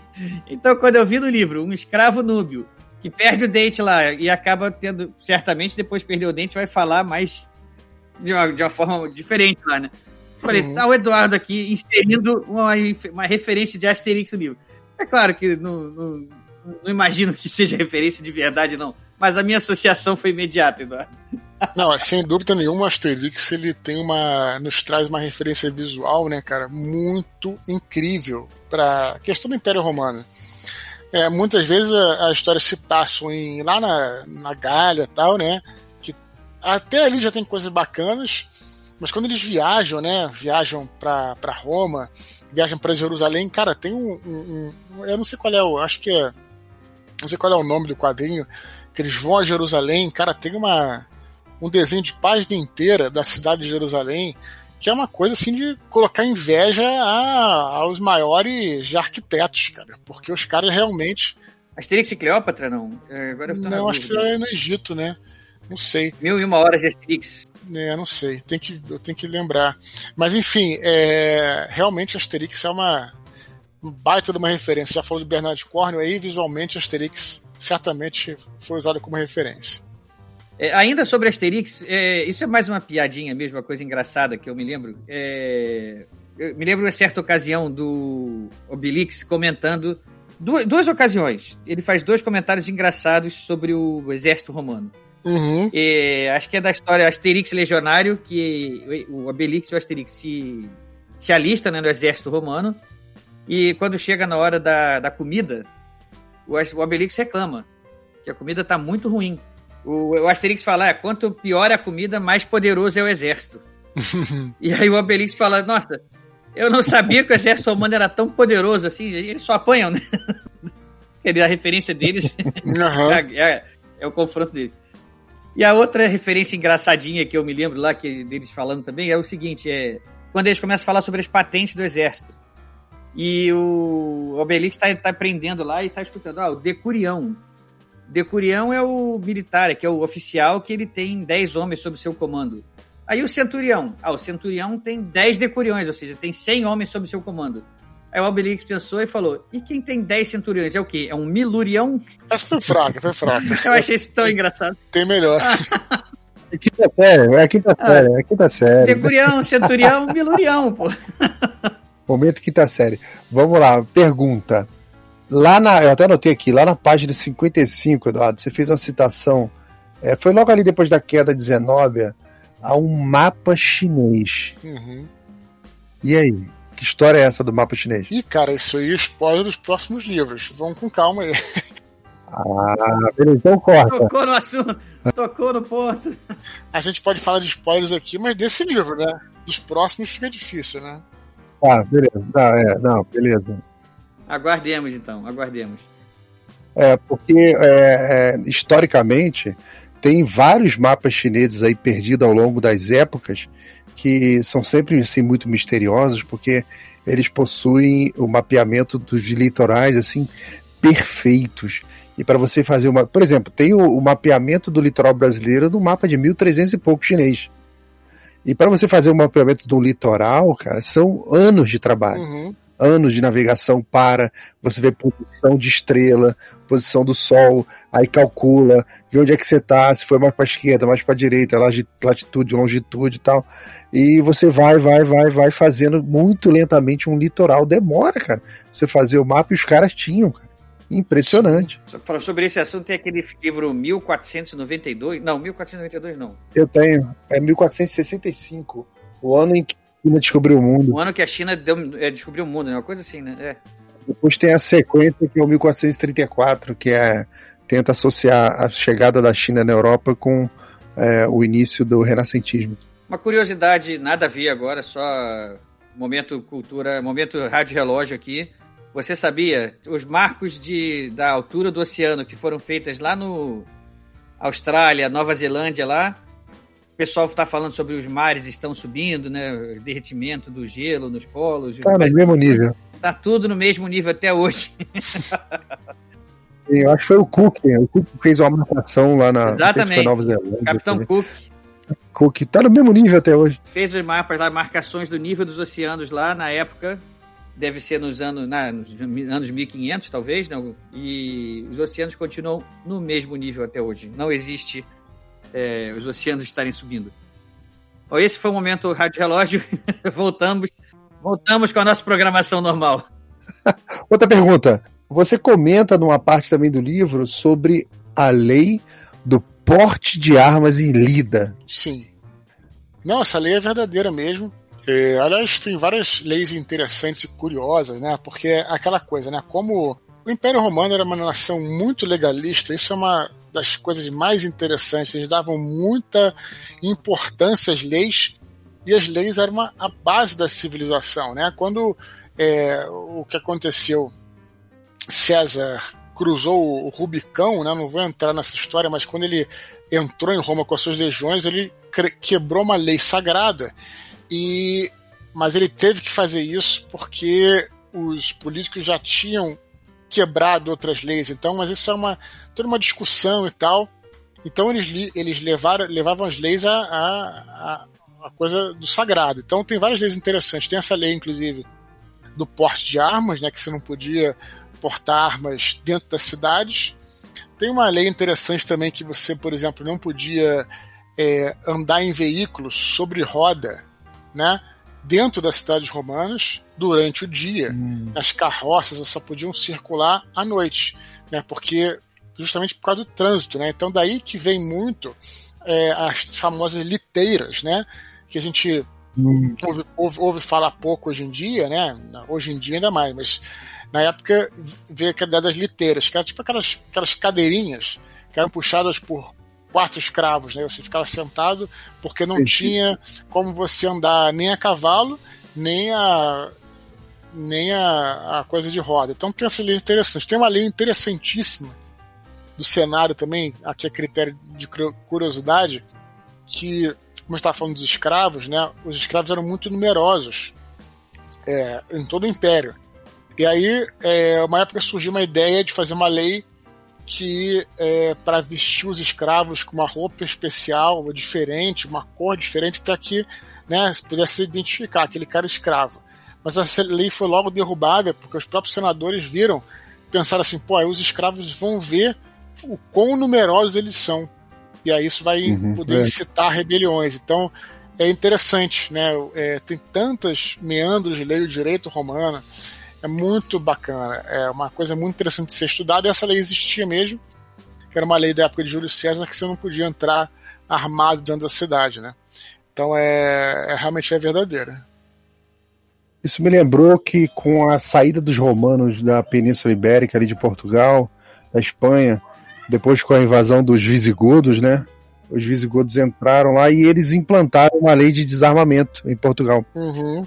E na guerra entre os príncipes ali visigodos, eles. é, teve um visigodo que atravessou o mar, foi lá na, na cabeça do chifre ali da África e convidou é, é, um, sultão daquele lá islâmico para ajudar ele numa guerra. Uhum. E o cara atravessou, olhou, foi lá, ajudou no combate, olhou aquelas terras férteis, tudo muito bonita, ficou olhando, falou, pô, olha só, cara, os caras têm uma lei de desarmamento, tá todo mundo desarmado.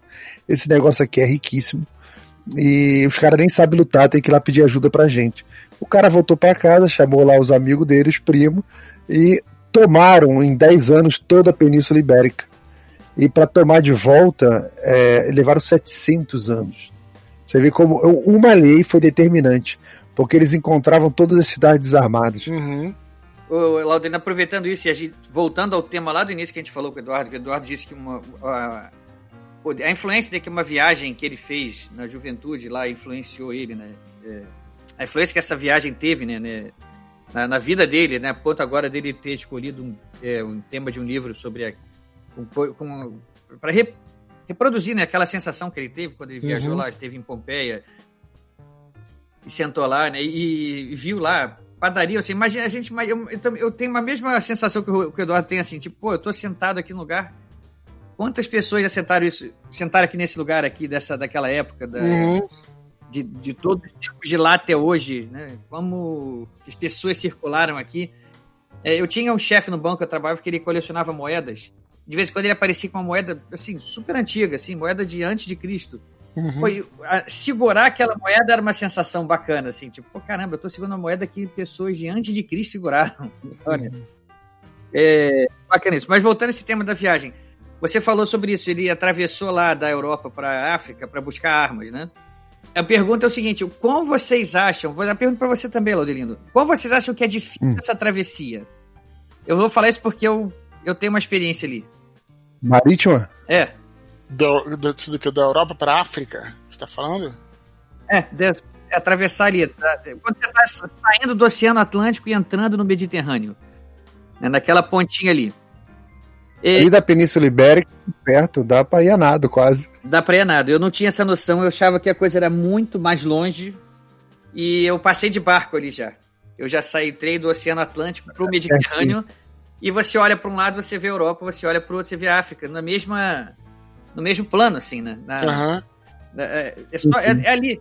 Você olha para um lado você vê ali, tá Portugal, Espanha ali e olha para o outro tá ali o Marrocos. Uhum. É impressionante isso, porque na minha, na minha cabeça, aquela distância, quando eu olhava no mapa, eu achava assim, ah, isso aqui deve ser longe o suficiente para assim, pra se- pra inviabilizar uma travessia aqui, até tem que ter algum barco um pouco melhor aqui para atravessar. Não, como o Laudelino falou, algum nadador experiente atravessa aquilo brincando. Se- Essa. Tanto que atravessar entre a Inglaterra e a França é um feito comemorado por tentado só por nadadores muito experientes. Atravessar daí da, dessa ponta 60 ali quilômetros ali, Canal da Mancha. não é, uma, não é um feito memorável. Acho que ninguém nem tenta, porque, assim, é tipo assim, grande coisa, né? É, ali é 60 quilômetros. Você tá falando, você deve ter passado ali pelo Estreito de Gibraltar, né? Exatamente. Realmente. Dá pra ver, dá pra ver de um lado ao outro, realmente. Não, isso, é, isso é impressionante, porque é, você vê a, a história que separa um continente do outro. Sim, a Europa tá quase tocando a África ali. Pois é, e você vê a, a diferença de, de história que teve, de civilização, de desenvolvimento que ambos os lugares tiveram, e você olha assim, geograficamente é tão perto. né? O que que influenciou isso tudo? O que que influenciou tanta diferença assim? É uma. é- dá o que pensar, né? A gente tá. O isolamento, não tem jeito. O isolamento, a política, a religião, tudo isso vai somando, né? Tudo E exatamente. você interfere. né? E aí a história que traz esse, esse entendimento pra gente até hoje, né? A gente olha pra trás. Cedo ou mais tarde, os povos vão se, é, se mesclando. Você vê que você vai na Espanha, a Espanha é impressionante a influência que ela teve desse período de 700 anos de invasão dos mouros, né? E na nossa, na nosso, no nosso português tem as palavras. Uhum. Toda palavra que começa com a L tem origem árabe. Uhum. A própria Fátima da Virgem, né? Fátima é o nome árabe. Minha filha Yasmin, nome árabe. Uhum. Alface, abajur, tem um monte de palavras na nossa língua que são palavras de origem árabe. Uhum. Isso mesmo. Enfim, vamos, vamos começar aí pra nossa reta final aí agora. Laudelino, vamos lá. É... Pergunta última. Eduardo, você bebeu a posca? Olha, que, é, olha, é aposto que eu acho que eu bebi sim, cara. e não é uma coisa tão ruim, não. Explica pra gente. Não, aposto que é uma. É, é interessante porque tem. é, é, você também, assim, acho que uma coisa que é interessante da literatura é, são os gostos, né?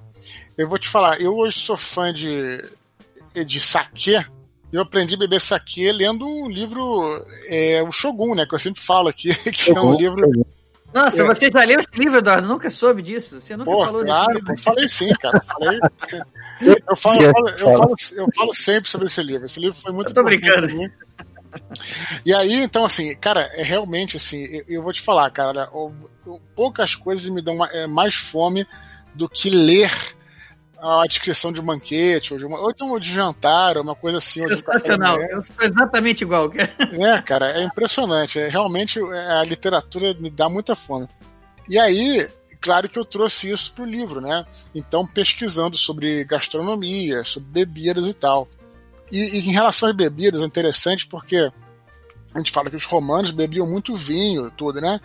Mas o vinho não era bebido assim, é, como se bebe hoje em dia. Vinho puro, né? Assim, para você, né? é, ou, ou ficar, enfim, ficar alto, ou, ou, nada a ver com isso. O vinho era utilizado porque é uma bebida fermentada e quando se misturava com água, é, higienizava, né? Meio que ajudava a matar as impurezas e tudo mais e tal. Então, o vinho era importante. Então, raramente o vinho era bebido puro, né? Era geralmente uma mistura, aí entrava, às vezes entrava entrava mel, né? Aí fazia, fazia a famosa calda, que era tipo um hidromel e tal, e por aí vai. Aí vai, vai embora. E aí tem uma tem uma bebida que não era vinho, que era chamada de posca. Posca é água com vinagre. Vinagre também tem propriedades antissépticas, como é que fala? É, enfim, propriedades de higienizar, né? Então, é, quando você não tinha vinho, era muito comum você beber posca, que você misturava um pouquinho de água, é, você misturava na verdade bastante água com um pouco de vinagre. E aí eu, obviamente, uma vez eu fui tentar fazer isso aqui. E não é, as pessoas acham que é absurdo, porque não é você beber vinagre é você colocar um pouco de vinagre na água. E vou te falar, cara, fica inclusive é, refrescante. Eu não vou dizer que eu gostei, mas eu, eu diria que eu conseguiria me acostumar àquilo se beber sempre, entendeu? Tipo, certamente melhor que Coca-Cola, que a gente. Geladinho. bebe porque a gente se acostuma com Coca-Cola, mas é horrorosa, né? E sem dúvida, Posca é muito melhor, por exemplo, né? Então, é interessante você fazer, fazer até essas experiências gastronômicas, né? Na hora de você de você antes de escrever um livro, né? Porque é muito bacana mesmo levar isso pro, pro leitor um pouquinho. Pois é, para você ter uma ideia, quando eu era menor, que eu, que eu lia os meus os livros do Asterix lá, eu ficava doido para minha mãe fazer depois ou frango ou costeleta de porco, ah, é, pra eu poder é. me imaginar comendo um cavalinho. É, é. Eu adorava, eu adorava. E aí... É, eu, eu, eu ficava vendo naqueles desenhos do pica-pau. Né, e eu, hoje em dia, quando eu vejo um livro também e tem as descrições das comidas que os personagens estão comendo lá, dos banquetes, as coisas é. assim, eu fico, eu fico muito, muita vontade de comer aquilo. Para vocês terem uma ideia, eu comprei um livro recentemente de culinária que é do D&D. Sim. Do, do, RPG. Sim. E ele é dividido em receitas dos anões, as receitas dos elfos, receitas dos humanos, receitas dos orcs até. Uhum. É, é, engraçado. É, eu, eu comprei o livro justamente para poder ver. Vou, vou fazer uma receita orc hoje. Legal, maneiro. Bacana. Bacana. E agora, então, acho que uma pergunta mais também toca, toca o sino de spoiler de novo aí, Modena, que é eu quero saber sobre aquele ritual lá com o porco.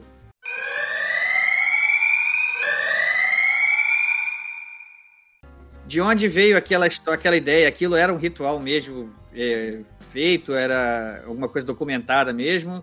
Quanto teve de invenção sua ali? Tá dizendo no caso da cerimônia de quando ele vai se tornar cavaleiro, só para eu entender. Exato. é afinal. Exatamente, é.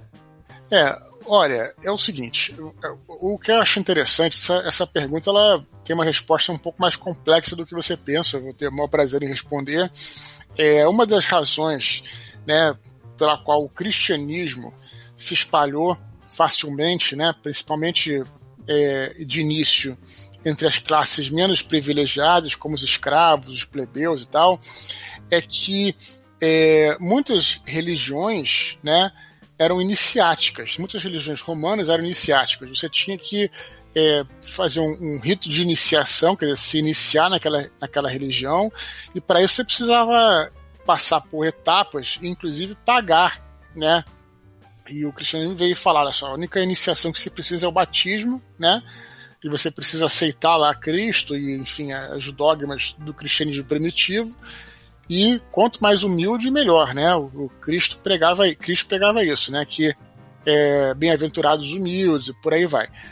Em, é, em contrapartida a isso, né, muitas religiões tinham essa, essa, essa característica iniciática e uh, uma delas era, a, o, era a, o mitraísmo, né? Que na realidade nessa época acabou. O mitraísmo é interessante, que era uma religião. É, Mitra é um deus persa que foi importado, né, veio para o Ocidente, se tornou muito popular entre os escravos. Em determinado momento, o imperador Aureliano, que aliás é um que aparece no começo do livro, logo depois ele morre, ele fala assim: olha, é, se essa religião está se tornando muito muito, é, muito importante, porque eu não, não, não estatizasse religião e eu me torno o chefe. Aquela coisa. Ele fez isso e acabou é, reconstruindo o mitraísmo nesse período, é, colocando ele dentro de uma religião que era de um deus né, chamado Sol Invicto.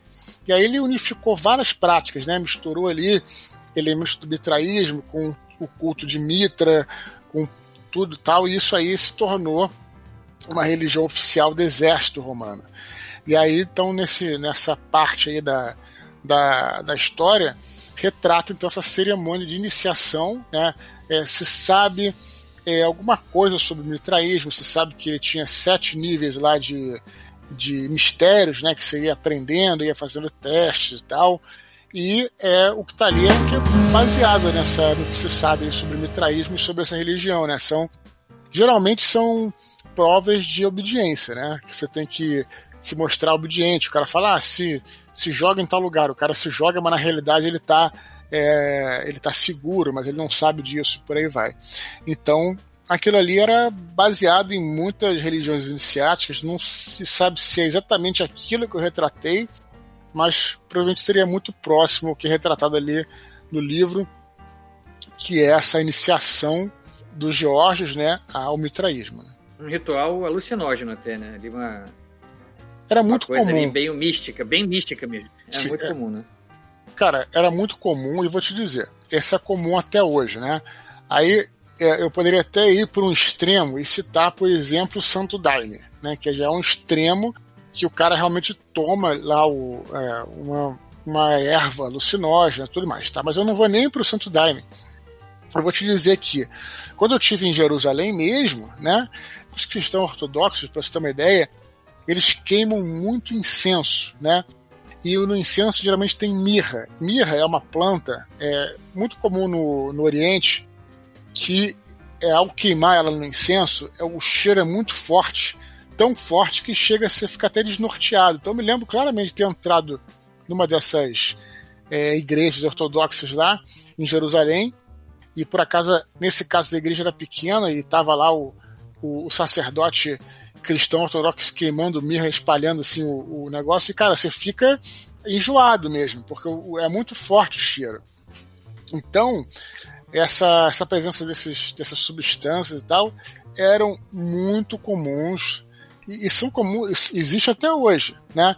Como eu disse, não precisa nem ir lá no extremo do cara beber o negócio, mas até mesmo nessa coisa de você inalar e tal, isso é muito comum, muito comum. E na época também era.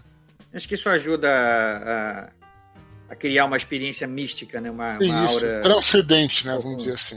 Transcendente. transcendente, é melhor. Exatamente. Sim. Acho que ajuda mesmo. Uma curiosidade mesmo, o Abaco, ele também deve ser baseado em algum personagem real, não é? Ele não era um personagem também fictício, né? Mas é um. É, uma, é um desses escravos intelectuais, né? É, muitas vezes eles eram eles, é, o, o valor deles aumentava se ele era mais jovem, porque você comprava o escravo, você podia ter um investimento para mais tempo, às vezes um, um, mais velho não é tão caro, porque ele, enfim, vai, vai morrer logo, mas o mais novo, então. Tem mais tempo de vida útil, né? Mas não é um personagem que existe, não. Ele é um personagem fictício que é aquela coisa, né? os personagens são colocados no livro, o Ricardo, com uma função, né? Se eu estou contando a história de um personagem como São Jorge, os outros personagens que orbitam, eles têm uma função em relação ao personagem, quer dizer, ao protagonista. O que, que eles vão é, levar o protagonista a fazer, né? A atitude, né? E, e o Abaco tá ali no livro, acho que a gente agora pode falar spoiler nessa parte do programa, para é, mostrar. Toca a sirene! Não, acho que já tocou, né? Eu acho que é para mostrar ali, né? Eu acho que é para mostrar ali é, esse caráter da bondade do, do São Jorge. Porque é, é até uma pergunta interessante para encerrar, embora eu, eu, possa responder outras perguntas, não tem problema, não estou com pressa. Mas acho uma pergunta interessante porque é, o que, que, é o São Jorge? Né? O, que, que, que, que é o símbolo do São Jorge? O símbolo do São Jorge é um santo guerreiro. O que, que é um santo guerreiro? É um cara que, ao passo que ele é um cristão, né, que ele, ele, ele oferece a mão para ajudar os necessitados, ele na outra mão ele também tem uma espada para ele se impor, né? para ele defender é, aqueles que precisam. Então, um exemplo do Abaco ali está ali para fazer florescer essa natureza do São Jorge. Quer dizer, que é a natureza de que é um, é um indivíduo bondoso, né? Ele é bondoso, ele quer o bem, ele defende as pessoas, ele defende necessitados, mas no, é, no entanto ele está disposto a pegar em armas para defender o amigo. E isso que acontece naquelas, nesse trecho da história. Quer dizer, ele vê que o menino está necessitado, e aí uma hora ele fala, não, beleza, acabou, o cara tá aqui, você vai embora, ele, ele vai embora, ele fala, ele volta não fala, olha, eu vou ajudar esse cara, nem que eu tivesse que matar quem tiver que matar, mas esse garoto aqui tá precisando de ajuda. Então, é, essa é a função desse personagem, que é despertar e mostrar para o leitor esse caráter do, do, São Jorge, né? Que é ele mesmo, né? É, ele, ele é um, é um rapazinho, né? Que ele conhece um escravo que está sendo bem maltratado, né? Maltratado. Explorado, maltratado, explorado pelo, pelo, pelo dono dele lá. Sim. Humilhado até, né? Humilhado. E o São Jorge se. Eu, um prodígio, né? Um prodígio, né? E se solidariza com ele. Eu, eu, eu, assim, eu achei o personagem tão interessante que eu queria, queria ouvir mais dele, né? Um, um, gênio da matemática ali, né? Tanto que o nome dele se torna Abaco, né? Sim, sim. Mas é era apelido, né? Mas eu temia que fosse isso que você falou. Eu temia que ele tivesse tido esse papel, esse ciclo fechado já. Uhum. Né? Não sei, vamos ver. Vamos aguardar para ver se tem mais. Eu acho que o Abaco não morreu. Eu acho que ele não morreu. É, eu acho que não, eu acho que não. Acho que até citado que ele vai, só vão se encontrar muito tempo depois, né? Uma sim, coisa assim. Sim, sim, Mas enfim, vamos aguardar. Vamos aguardar. Vamos aí, tem mais dois livros pela frente. Planos para o próximo livro, Eduardo. Ventos do Norte. Como é que tá aí a, a feitura desse livro? Tá sendo muito boa, o Ricardo, pelo seguinte, cara, porque nesse primeiro livro, eu. Claro que eu adorei escrever ele, mas tem um problema nesse primeiro livro que é, em, em certa parte, retratar a história de uma criança, né? E isso é difícil, né? Por vários motivos, né? E, e também, às vezes, é um pouco. Eu não vou chamar de frustrante, mas tem que segurar um pouco a onda, porque uma criança não, não pode. É, ela tem suas limitações. E o bacana do segundo livro que eu estou escrevendo, que é o Ventos do Norte, é que o personagem já começa ali já um jovem, né? Então já tem a força física e, a, e as armas e tudo para ser um guerreiro. Então isso está sendo já um pouco libertador para mim, né? Que eu, eu, eu realmente tinha muito medo de escrever sobre criança, né? Felizmente, eu acho que não ficou tão ruim nesse sentido, porque é difícil escrever sobre criança. E aí, é, o Ventos do Norte está sendo escrito, está sendo uma experiência muito interessante. E justamente, é, não posso dar nenhum spoiler, mas basta, todo mundo sabe que tem esse nome, porque agora é, é o momento dele é, conhecer as terras do norte, né? E vocês vão ver lá como é que é a fronteira, que é outra parte muito interessante da, da, das províncias romanas, né, que é aquela fronteira do Rio Reno ali, que é muito interessante, ficou ali aquela fronteira, depois os, os romanos tiveram problemas para avançar a fronteira, né, depois que houve uma, uma grande batalha na época do Imperador Augusto, né, há muitos anos atrás, era 300 anos antes disso, então também tem essa, essa então acho que vai ser interessante. Então estou escrevendo aqui e eu acho que vai ser um livro cheio de, de ação. E numa nota pessoal, hum. eu vou sublinhar, numa nota pessoal, toca a sirene de novo aí, Modena, só para deixar bastante claro.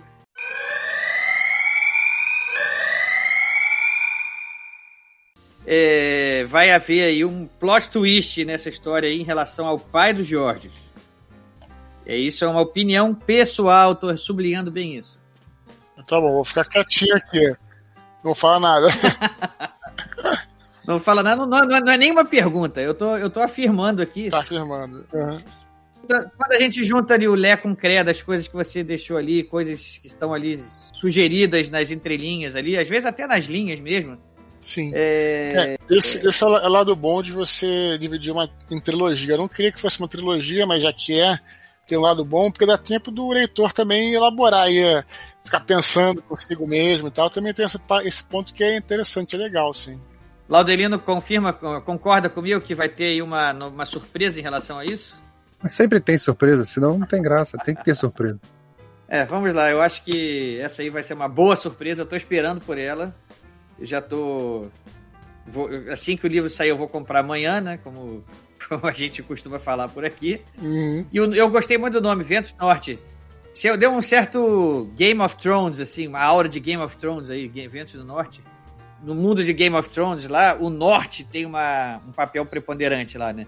O norte é uma. É, é quase como se fosse a nobreza de, de caráter da história. É o Sim. norte. O norte É. não se esquece. E aí, quando esse, o título vem, o, norte, é, Ventos do Norte, eu tive essa sensação.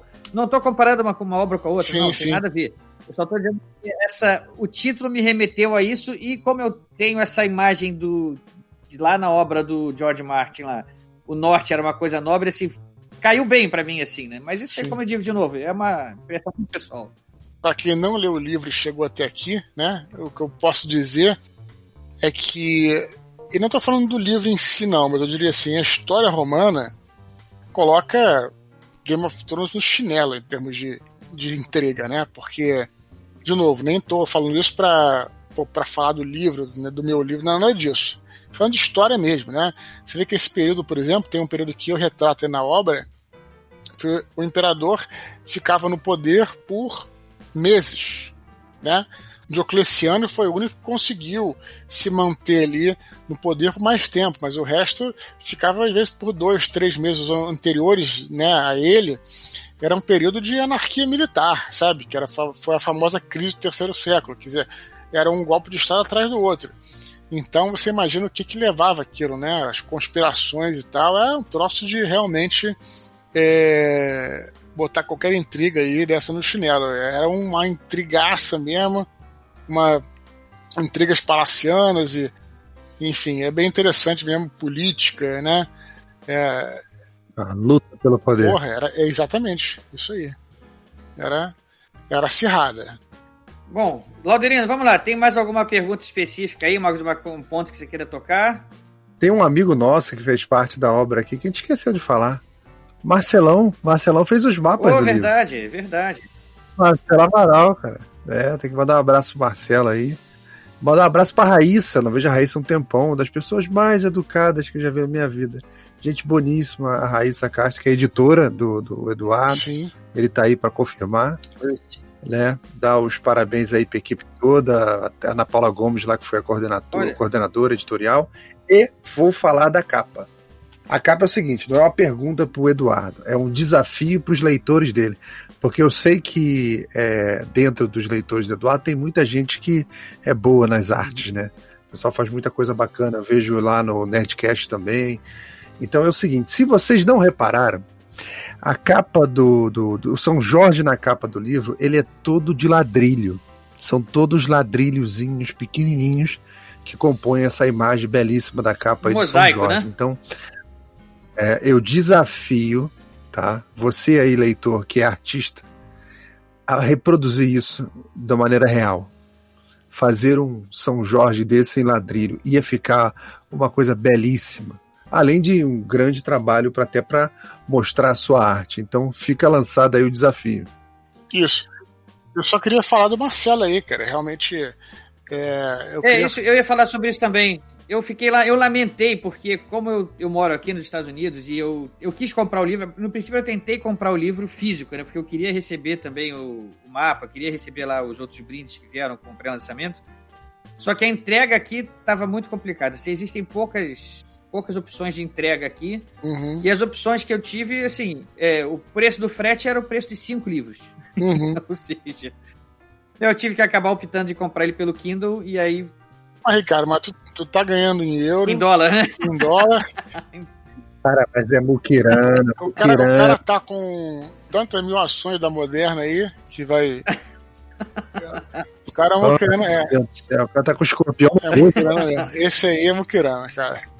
Meu Deus do Olha céu. só, vê se pode, né? Não, mas olha só, brincadeiras à parte, eu queria falar sobre o Marcelo, se você me permitisse, Ricardo. Claro, claro. Queria exaltar o trabalho dele aí.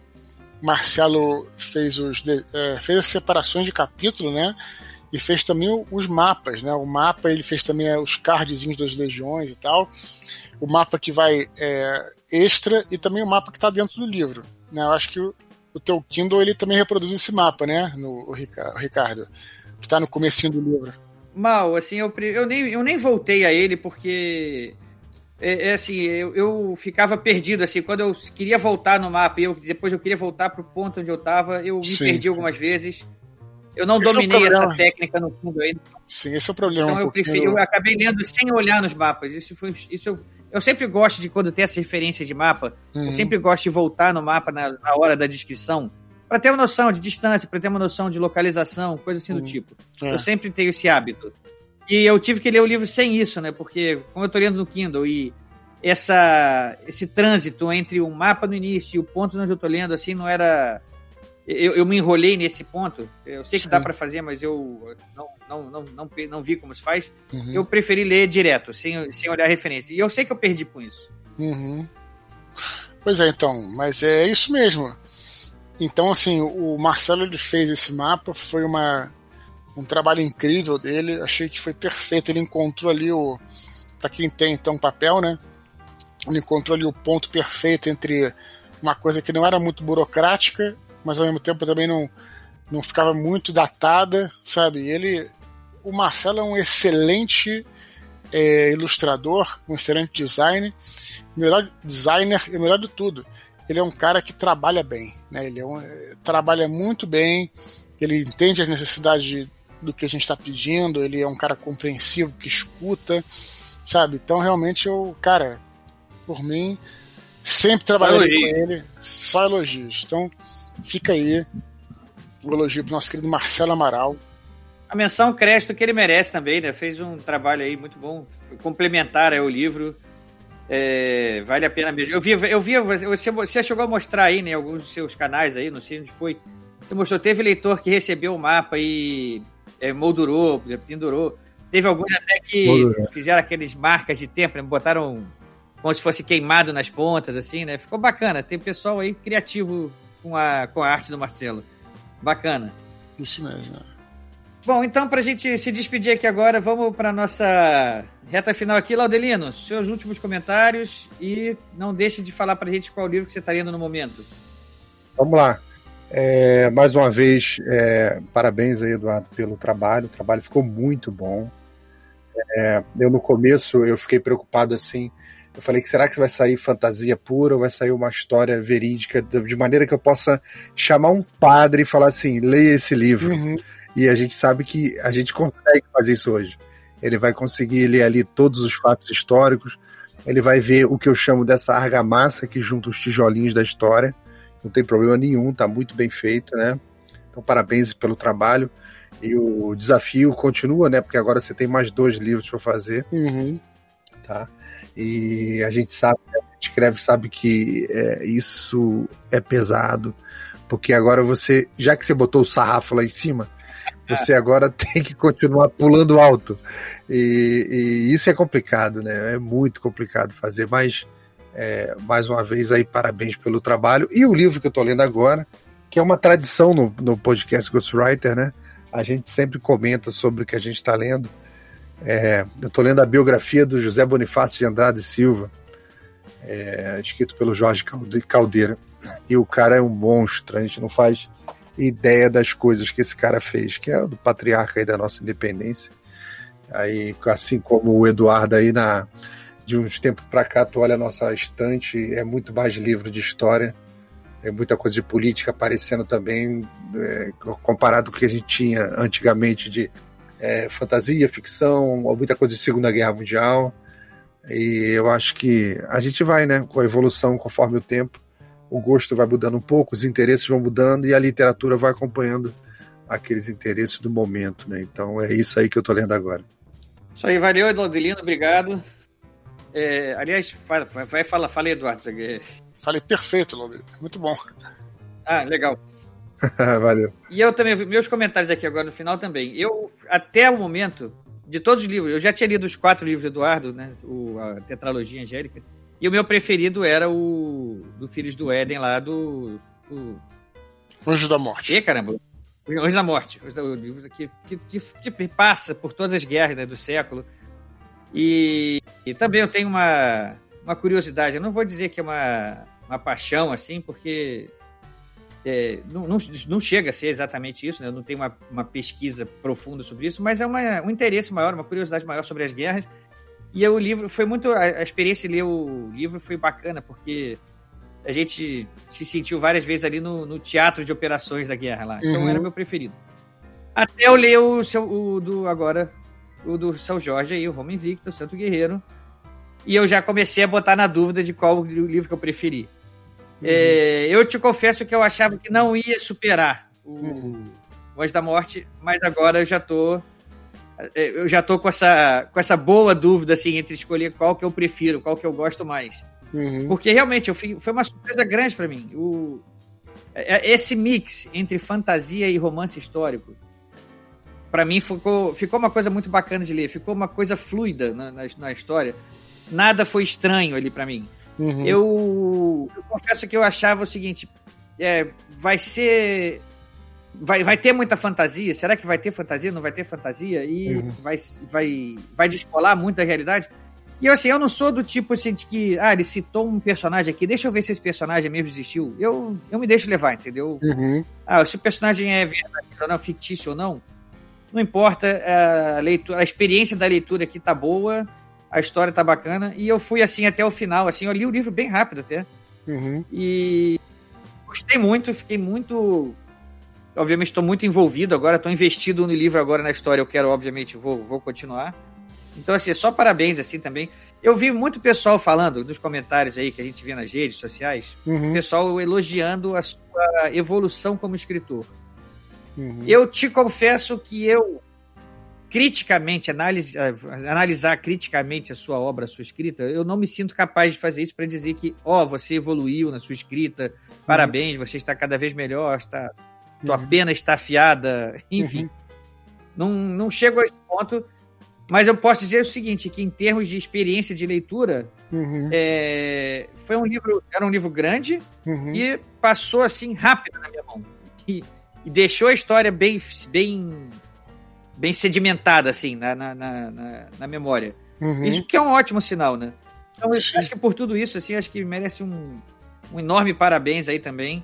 Eu queria poder parabenizar o Marcelo também, apesar de não ter lido os mapas, mas eu sei que ele merece também. Eu sei que o trabalho que ele fez foi extremamente complementar à obra e, e, certamente acrescenta a experiência da leitura, você poder acompanhar os mapas ali feito com capricho, né, com os detalhes que importam para a história. É... Então, quem tem o um mapa à disposição aí, aproveite, volte para os mapas sempre que for citado, que vale a pena também. Eu gosto de fazer isso, e nesse eu não pude fazer, quem sabe no próximo. Livro que eu estou lendo no momento. É, eu até dei uma parada no livro, eu tinha começado ali, eu dei uma parada porque eu me acabei me mudando nesses últimos tempos aqui, me mudei, há duas semanas aqui na casa nova. Eu mudei de uma cidade para outra, mas já tô a cinco minutos da casa antiga, assim, é bem, bem perto ainda. Mas como toda mudança, tá, ainda tô bem perdido aqui. É, eu já até organizei meus livros, já achei o livro que eu tava lendo lá, tá separado lá, mas eu ainda tô. Ainda não, ainda não tô alojado decentemente para eu poder chegar de noite agora, sentar, pegar meu livro e relaxar totalmente. Ainda chega a hora da noite, ainda estou procurando uma coisa ou outra, arrumando, então ainda não ainda não me senti à vontade. Mas o livro que eu estou lendo, então, está parado e assim que eu puder, assim, eu vou recomeçar, é um livro Kitchen Confidential, do Anthony Bourdain. É um... Quem, quem não conhece ele, era um, é um, foi um desses grandes chefes aí, que está contando os bastidores da, do mundo da alta gastronomia, o Antônio Bourdain ele se suicidou há, há, cerca de dois anos aí, por aí. Estava sofrendo de depressão, é sempre uma, um mal aí que a gente não pode negligenciar, né? Que, leva pessoas como ele, um cara extremamente inteligente, extremamente bem sucedido, um artista da alta, gastronomia, tinha seus restaurantes lá, e o, livro é, é um passeio pelos bastidores da, da alta gastronomia mesmo ele conta cada caso e conta cada coisa que a gente precisa saber para frequentar restaurantes que, que assim, eu não imaginava. Né? Então, é, é tá sendo uma boa experiência também desse livro. Então, acho que fica, fica essa, essa comentário sobre esse livro extra aí também. Não, agora, Eduardo, tá contigo, são as suas palavras finais aí também agora, sem esquecer de citar o que você tá lendo aí agora no momento. Beleza, meus amigos. Então, primeiro de trás para frente, vou começar citando aí o que estou lendo no momento. Estou lendo excelente livro do Douglas Murray, A Loucura das Massas, um livro que a editora Record acabou de lançar aí. Um livro muito bacana. A gente vive né, essa cultura do cancelamento. Às vezes a gente está vivendo uma cultura nova que a gente nem sabe o que está acontecendo, né, cara? a gente vê as coisas acontecerem sem conseguir racionalizar muita coisa. E esse livro aí, o Douglas Murray, é um cara excelente, inclusive ele ele explica um pouquinho, né? Ele como é um estudioso, ele vai desmistificando, desconstruindo toda essa questão da guerra, guerra cultural, é, questão da, do cancelamento e política identitária. Muito interessante o livro, é, recente da editora Record. Fica aí a excelente dica, A Loucura das Massas, do Douglas Murray. Beleza? Dito isso, quero agradecer aí aos meus amigos aí, ao, ao Laudelino, ao Ricardo, que é, eu posso me considerar um padrinho do Ghostwriter. Não Sem só dúvida. eu fui o primeiro a ser entrevistado aqui, como é, eu sou o cara que mais enche o saco do Ricardo para lançar programas. Toda vez que sai um novo Ghostwriter, eu, cara, eu falo, olha, é um, é um grande dia aqui para escutar, porque realmente é um belo de um programa. É um programa que eu sempre falo aqui, muito democrático, traz é, opiniões diferentes, né? É, então, parabéns aí, Ricardo, e muito obrigado por a gente ter feito esse programa aí, para a gente poder divulgar, pelas perguntas que vocês fizeram, pelo apoio que vocês me dão, é, não só na parte artística, como somos amigos também, né? É, Ricardo, Laudelino, a gente é amigo aí, um sempre dá força para o outro. Então, tenho muito orgulho de ter participado desse programa e aguardo por próximos e também, né, é, não só próximos é, programas, né, em geral, como também faria, quem sabe a gente faça aí do, é, dos próximos livros também. Então, muito obrigado por terem me chamado e a galera que nos escutou, que ficou escutando aqui, que a gente falou pra caramba, quase duas horas de programa. Coitado do Rafael Modena que vai fazer a edição. Obrigado por terem nos escutado até o final. E esse é o primeiro podcast que a gente fez com spoiler. Então, né, obrigado aí por quem, quem nos ouviu. Então, valeu, pessoal. Muito obrigado. Esse é o podcast Ghostwriter se despedindo.